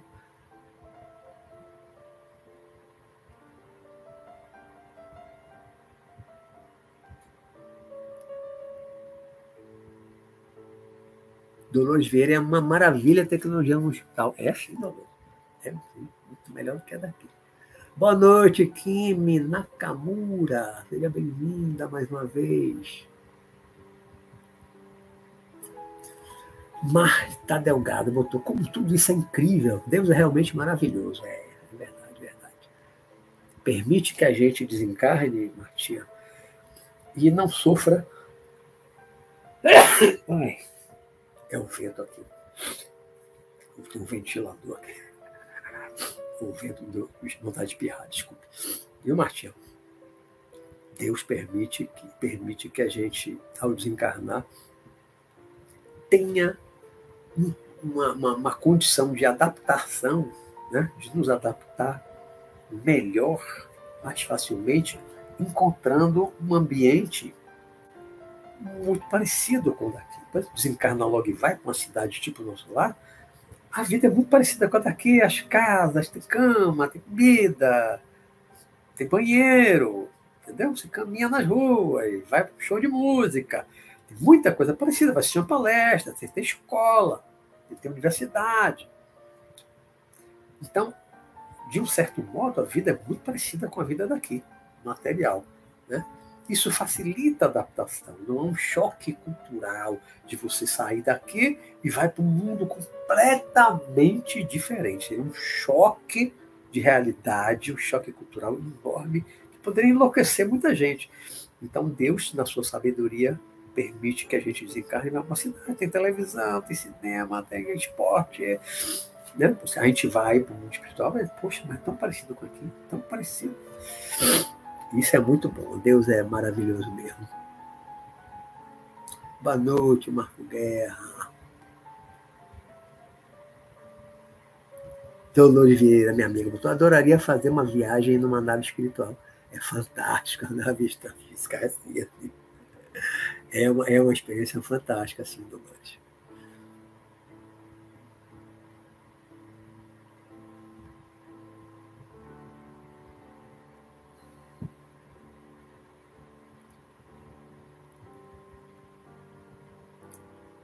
Realmente, Fábio, esse tipo de experiência dá um, uma expansão de consciência realmente muito boa. Vai estudando, vai estudando, vai lendo, vai lendo livros bons sobre projeção astral, se preparando, né, para ter experiências também assim.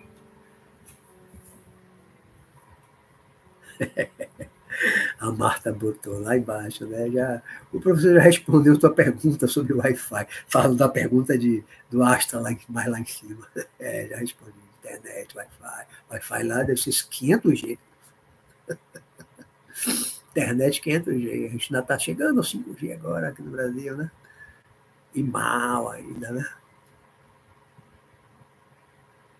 Olha, a Clarice Andrade botou ó, também já atendi ligação de celular no astral. Aquela voz suave disse que eu não tinha permissão para falar. Na época eu queria falar com meu pai falecido. Mas tá vendo? Atendeu o celular também lá, tá vendo? Não sou o único. legal, legal.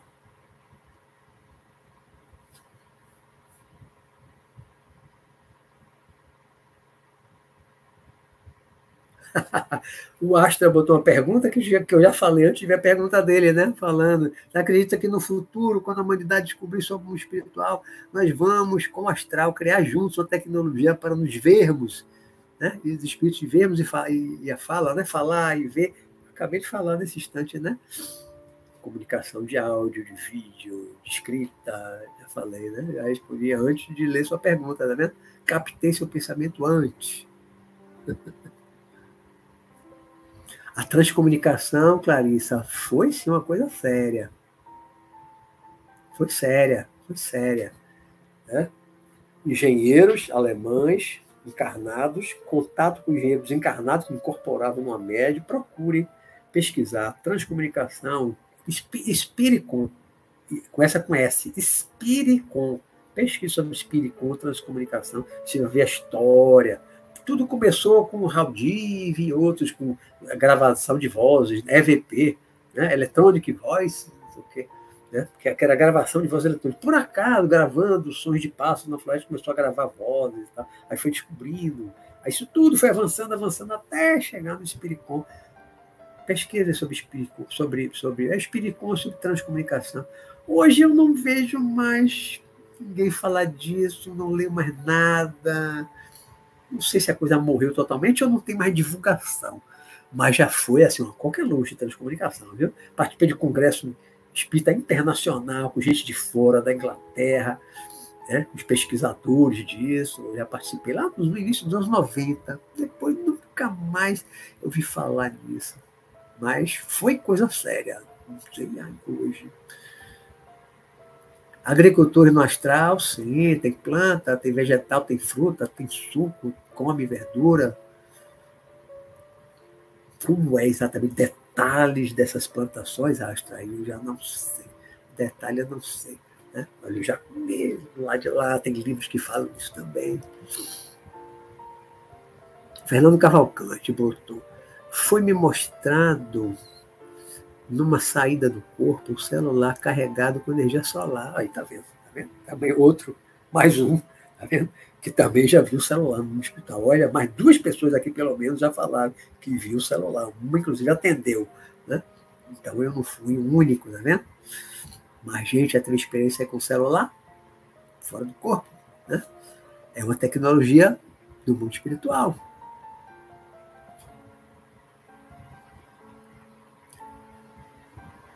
No, na literatura espírita de lá de André Luiz, o Astra, tem tem aparelhagem, ele já tinha uma aparelhagem lá para ler a aura, ele já tinha umas coisas assim. Se você quiser ler a, a sequência lá, as obras né, de André Luiz, começa com o nosso lá, uma sequência, são 13 livros. Tem, tem um aparelho assim, tem um aparelho assim. Eu, fora do corpo, nunca vi, não.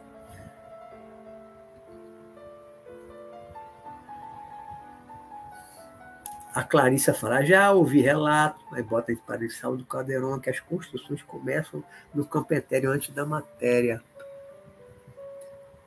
Não sei, né? As construções físicas nossas, eu não sei dizer. Não tenho esse conhecimento, não. Né? Agora, tem construções, como o caso do. do, do lembra do. Eu falei aqui mais cedo, hoje, é, daquele varandão lá da casa? A varanda é matéria etérica, não é física. Né? É uma construção etérica, um anexo da casa física. Né? Também tem uma casa etérica, tem, tem um anexo etérico. Tem uma garagem na área, na zona etérica, que não tem aquele espaço para um carro físico. Né? Agora, se cada construção física que o ser humano faz, um engenheiro que não sabe nada dessas coisas, tem nada disso, e ele está construindo primeiro no etérico, eu desconheço isso, esse conhecimento, desconheço.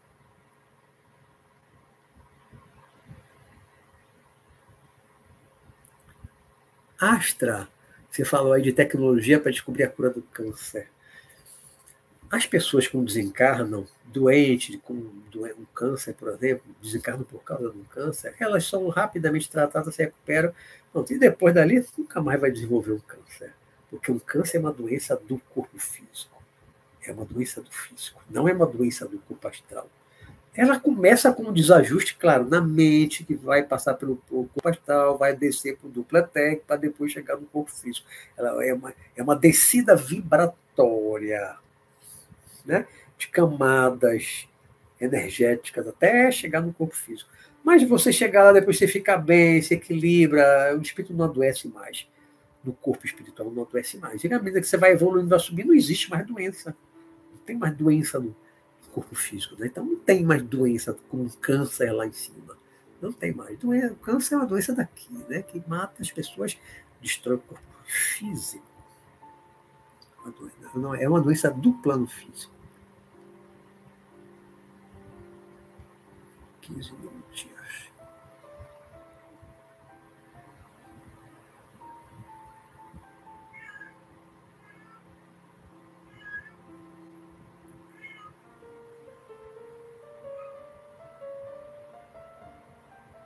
Essa questão, a Clarice Andrade, esse assunto de implantes astral trata sempre de, ser do mal. Normalmente, né? O ser do bem, da luz, não vai implantar uma coisa para obsidiar, para prejudicar.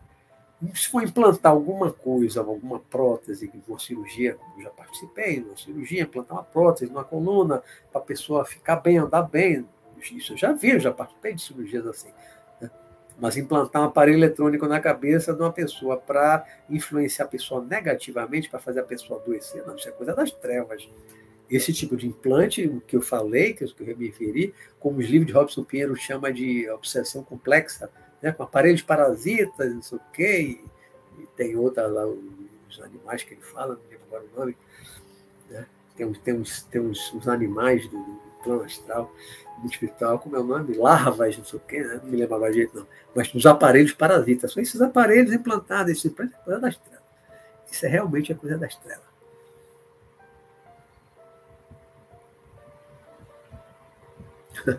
Existem hackers no espiritual? Não, não. Você vai para nosso lá para cima, não tem mais hacker. Hacker é o cara que está fazendo coisa errada, está cometendo crime, está invadindo as coisas dos outros. Lá em cima o hacker não sobe, não. O hacker fica daqui para as trevas. O hacker não sobe lá para os lugares bons, para a luz, não. O hacker é desse tipo que está hackeando os bens, está roubando dinheiro, está destruindo as coisas dos outros. Esses é para a escuridão depois da morte. Não vão para um lugar nem como o nosso lar.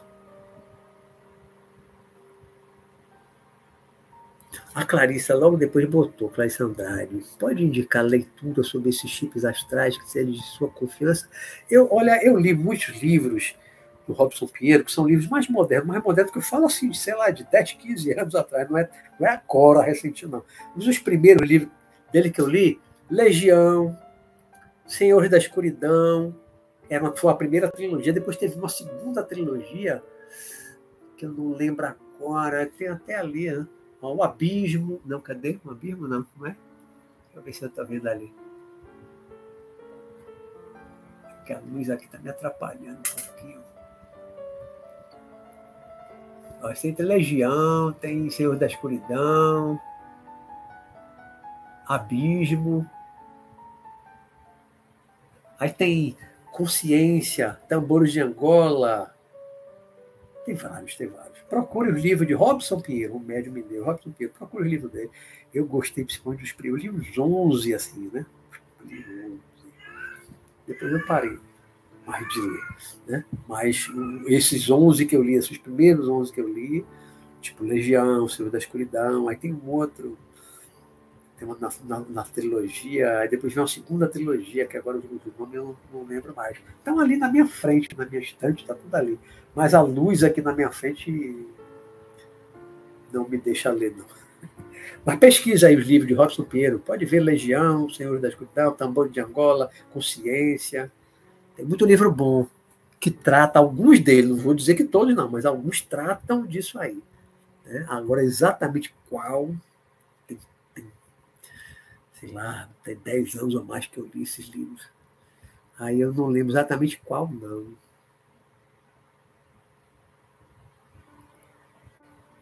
Obrigado, Dolores, minha amiga. o Asta adora música, quer saber caixa de som, guitarra. estude isso aqui agora, eu já falei para você, estude isso aqui agora. Estava pesquisar o som, pesquisa enquanto está vivo aqui, encarnado. Quando você desencarnar é outra história.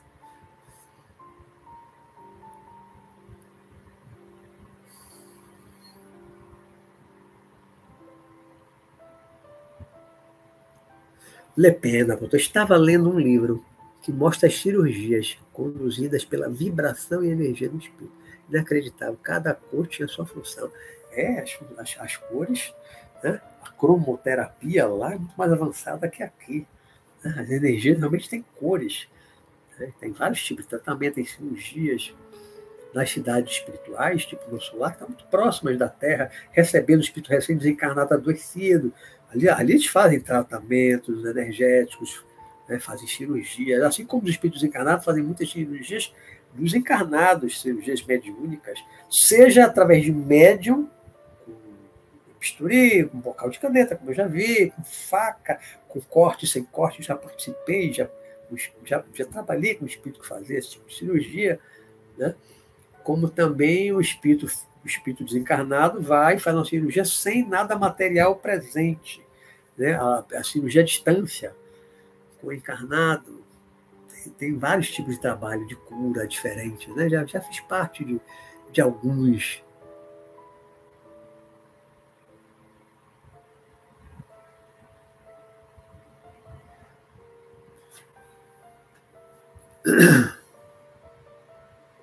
Ranieri, mas não é o Ranieri lá o, do, do livro, né? Ranieri Santos. Boa noite. O senhor já participou de incursões para destruir laboratórios ou resgatar espíritos em cidades umbralinas? Resgatar, já contei um caso aqui hoje, né, que tinha um robô já. Laboratório, que eu lembre, não. Posso ter participado, mas não ficou registrado no cérebro físico, né? Mas de resgatar espírito, muitas vezes, como o exemplo que eu dei aqui, que tinha um robô com arma, já participei de, grupos desse de resgate falei aí, né? Arma.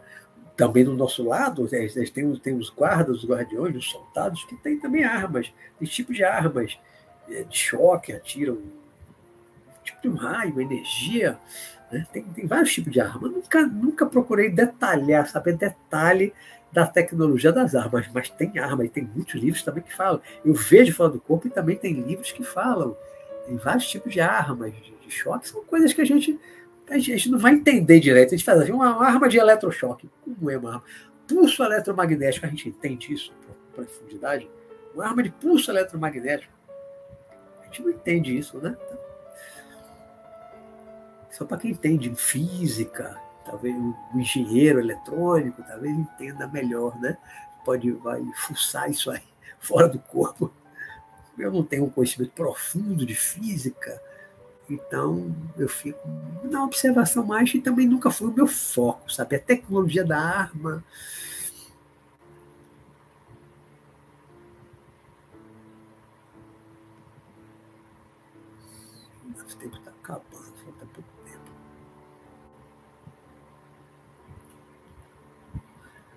Akimi Nakamura, voar livremente deve ser uma sensação incrível, e é mesmo, Kimi.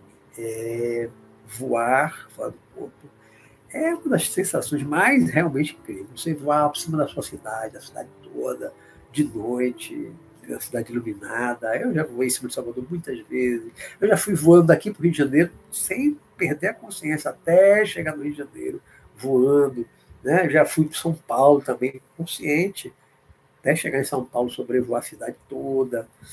Né? Já voei em cima de Nova York, Washington nas pirâmides do Egito, já foi a muitos lugares assim, voando, né? É maravilhoso. Agora a pessoa não pode ter medo de altura, né? Não pode ter medo de altura. A Maia falando não pode ter medo de altura, a Marta Delgado botou, não tenho medo de voar, é libertador, pois é. Não tiver medo de voar, voa para onde quiser, do mundo físico, né, na zona etérica, e também pode voar no, no mundo espiritual. Não tiver medo, voa. voar realmente é maravilhoso. A Lepena botou, eu tenho medo de altura. Então, quando eu estou desdobrada, é penoso voar, por conta do frio do estômago. Pois é, exatamente o que eu falei, né? Aí um caso, ó, Lepena, medo de altura. A gente tem medo de altura, aí sai do corpo aí não tem mais medo, muda assim. Você sai do corpo, você é a mesma pessoa. Os mesmos pensamentos, os mesmos desejos, os mesmos apegos, os mesmos receios, os mesmos medos. Muda, muda. Ele tem medo de morte no corpo físico. Sai do corpo também não tem, tem medo de morte? Tem. Tem medo de morte. Né? Tem medo de altura? Tem gente que sai do corpo, não entra no mar. Não entra, a pessoa tem medo de água, medo de se afogar. Aí fora do corpo, não entra no, no mar. De noite, principalmente, né? Tem medo, não entra. Vai entrar num fogo, num incêndio fora do corpo. A pessoa que tem medo de fogo tem, fica com medo, acha que vai se queimar e não entra. Mas não queima. O fogo físico não queima o corpo astral, o corpo espiritual. Né? Você fora do corpo, você pode entrar num incêndio, não vai ter nada. Mergulha no mar, não vai se afogar. E se a pessoa tem medo? Não vai. Tem medo de altura, vai voar, como eu já voei em cima do Monte Everest, lá no pico do Himalaia, ficar sentado lá meditando, no pico, na ponta, lá no pico do Everest, a montanha mais alta do planeta. Se tiver medo de altura, vai voando até lá. Não vai, né? Não vai. Então, não pode ter medo de, de voar, tem que enfrentar. Ou, ou vai com medo, mas vai. Vai com medo, mas vai. É, professor, esse robô no sentinela? É, é um sentinela. É um, guarda. É um guardião, um sentinela.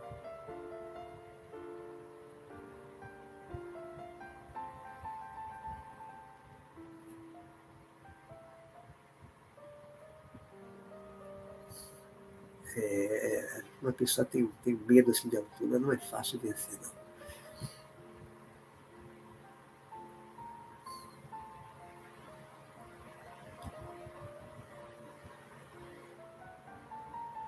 Olha, a Marta lembra de novo. Não esqueça do like. Não esqueça do like. Aqui outras pessoas assistem, né, Martinha? Lepena botou, professor, é, acredito que esse canal de comunicação com o espírito já existe. Porém, está engatinhando. É a TCI, Transcomunicação Instrumental. Já ouvi uma chamada fantástica, gravada há muitos anos.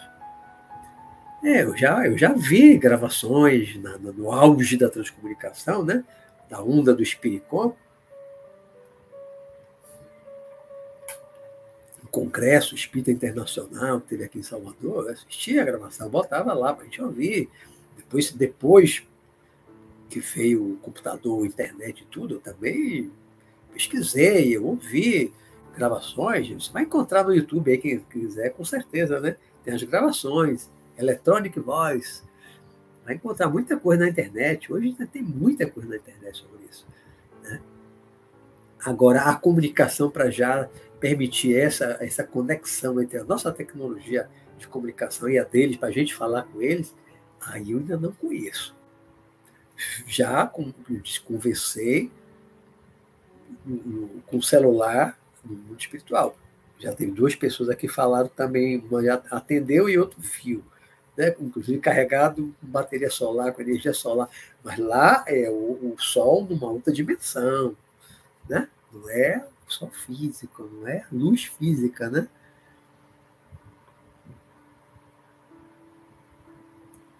Marcelo Monteiro fugiu um pouquinho aqui da tecnologia. Mestre, como são os animais no astral, cachorro, gato. Aí não é tecnologia. Mas os animais, os animais de Marcelo, continuam existindo. Aqui no meu programa, muitas vezes eu já falei do meu gatinho que veio me visitar aqui no mesmo meu apartamento. Com mais dois anos que desencarnado, ele me visitou, ele miou, eu saí do corpo, eu vi, eu apalpei, chamei ô, oh, Bluzinho, por aqui, senti o pelo dele, com outro gato também, anos atrás que faleceu também, vi do corpo, fora do corpo, botei no meu colo, abracei, cachorro que desencarnou, já encontrei também no mundo espiritual. Os animais continuam vivos. Por quanto tempo eles continuam até uma nova reencarnação? Aí eu não sei dizer, varia muito. O meu último gato a, a desencarnar, com mais de dois anos, ele esteve aqui em casa, depois eu vi na casa de meu pai, no mundo espiritual, não tinha reencarnado, era ele, me reconheceu. Ele, ele, aliás, que foi atrás de mim, ele veio atrás de mim aqui, me procurou, né, lembrou de mim, foi ao meu encontro na casa do meu pai, no hospital. Ele veio aqui no, no, no plano físico da minha casa, como já me encontrou na casa do meu pai. Por quê? Porque ele lembrou de mim, conservou a memória, conservou a individualidade. Pelo menos aí dois anos e meio. De lá para cá, depois eu não vi mais. Mas não tem muito tempo, não. Quanto tempo eles ficam até reencarnar? Aí eu não sei dizer exatamente quanto tempo vai variar, assim como nós, espíritos humanos, nosso tempo de, de permanência no espiritual até uma nova reencarnação varia muito, o animal também varia muito. Mas continuam vivendo, gato, cachorro, cavalo, muitos outros animais que eu já vi no mundo espiritual, vários animais. Onça, eu já tive uma onça colocada no meu apartamento, lá da minha cama, para me proteger. De noite eu eu meio desligado do corpo, aí virei assim o braço, aí peguei nela, passei a mão naquele pelo curtinho, né? passei a mão, ficando um bichão gordo, forte, né? Não era um cachorro e nem um gato, nem pelo grunhido, nem pelo tamanho. O bicho era enorme, gordo. Era uma onça. Estava no meu quarto. Já colocaram um cachorro também no meu quarto. Lá no meu início da projeção também colocaram um cachorro no meu quarto para me proteger. Né? Então, às vezes se usa cachorro, é, onça, tigre, para proteger. Às vezes uma pessoa bota junto, porque o espírito vê, chega ali perto, vê aquela onça, não chega perto, não. Eu digo espírito desencarnado, né? Que vai querer atingir a pessoa e. Vê aquela onça de junto, ou dependendo do cachorro, uma fera, aquele cachorro, fera, Doberman. Quem é que chega perto? Então afasta mesmo. A maioria dos espíritos afasta. Nosso tempo acabou. Aí Ranieri botou Sônia Rinaldi, olha, é uma das pessoas. É uma das pessoas que mais pesquisam sobre transcomunicação no Brasil. É, já, já li sobre ela. Mas ela já foi numa outra leva de pesquisadores, né? Eu vou mais para trás. Eu acompanhei lá, lá, lá, lá, lá. Né? Dos anos 80, início dos anos 90, vou lá para trás, tempo do Raul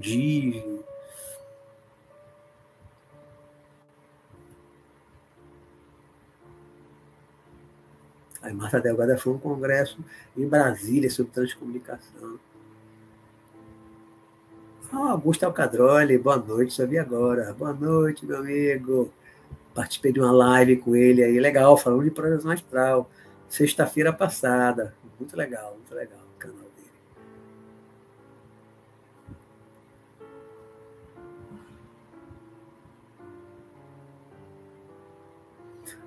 O Daniel Augusto pergunta lá, já estudou o material do professor Laércio Fonseca? Não, não. Conheço. Vi um pedacinho de vídeo assim, mas nunca estudei material dele lá.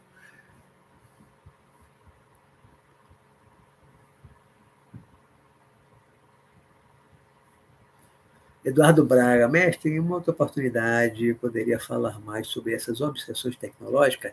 Já fiz um programa lá no, no 2021. 20 ou 21? 20.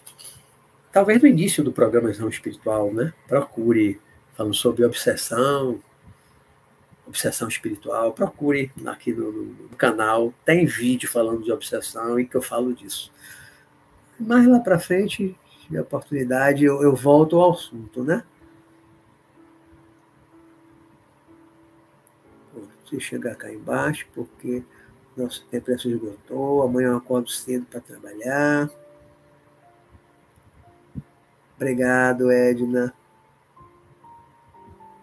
Marcos Avenica, meu amigo, tem um bocado de gato em casa, adora gato, né, Marcos? Marco, Beto, os gatos transitam entre dois mundos, como dizem, sim, transitam, sim, transitam, transitam. Continuam vivos do outro lado, como eu falei, no meu gatinho Blue, que foi você que me deu, Blue, aquele gato, lembra? Filhotinho, vai levar aí, você vai gostar desse, que ele é muito dengoso. É desse Blue que eu tô falando, Marquinhos é desse Blue dengoso, continua dengoso mesmo depois da morte. Continua dengoso e veio atrás de mim. Pelo menos duas vezes ele veio atrás de mim. Uma aqui, uma na casa do meu pai, no mundo espiritual. Continua o mesmo blusinho dengoso. Pelo menos até a última vez que eu o vi.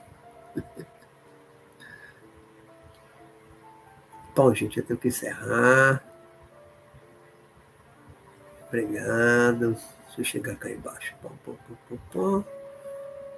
É, tem algumas perguntas sobre se é obrigatório reencarnar e tal. Está um pouco tá fora do tema, mas também nosso tempo já se esgotou. Fica para outro momento, outra live. Se eles vão para o astral, Marquinho, fora do corpo, aí, assim, fora do corpo, eu nunca vi, não, né? Os meus gatos aqui, eu fora do corpo, ver eles também fora do corpo, eu nunca vi, não. Tem gente que diz que sim, mas não posso afirmar, não, porque eu nunca vi. Bom, deixa eu encerrar, né? já passamos aqui quatro minutos praticamente. O tema da próxima semana, gente, é. Falamos disso aqui, né? Um pouquinho do medo, medo, medo de altura. Mas nós estamos vindo numa sequência de mundo espiritual. Lazer, né? O que, que deseja fazer após a morte, deseja fazer fora do corpo, né? hoje tecnologia no mundo espiritual, e a semana que vem nós vamos falar sobre quem tem medo da morte. Quem tem medo da morte? Você tem medo da morte? Tem medo da morte? Por quê? Por que você tem medo da morte? Pense nisso, né? Eu sempre peço assim que até a próxima semana, tem uma semana para pensar no tema que eu aviso antecipadamente, né? Vá pensando ao longo da semana, até a próxima quarta-feira, vá pensando, você tem medo da morte? Por que, que você tem medo da morte?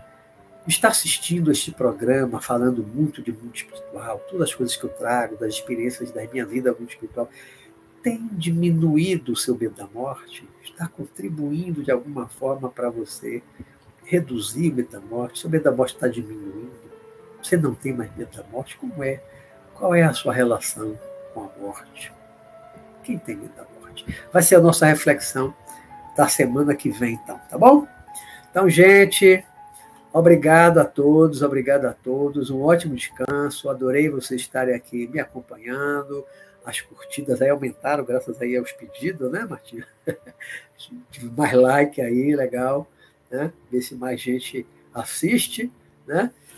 Então, uma ótima noite para todos vocês.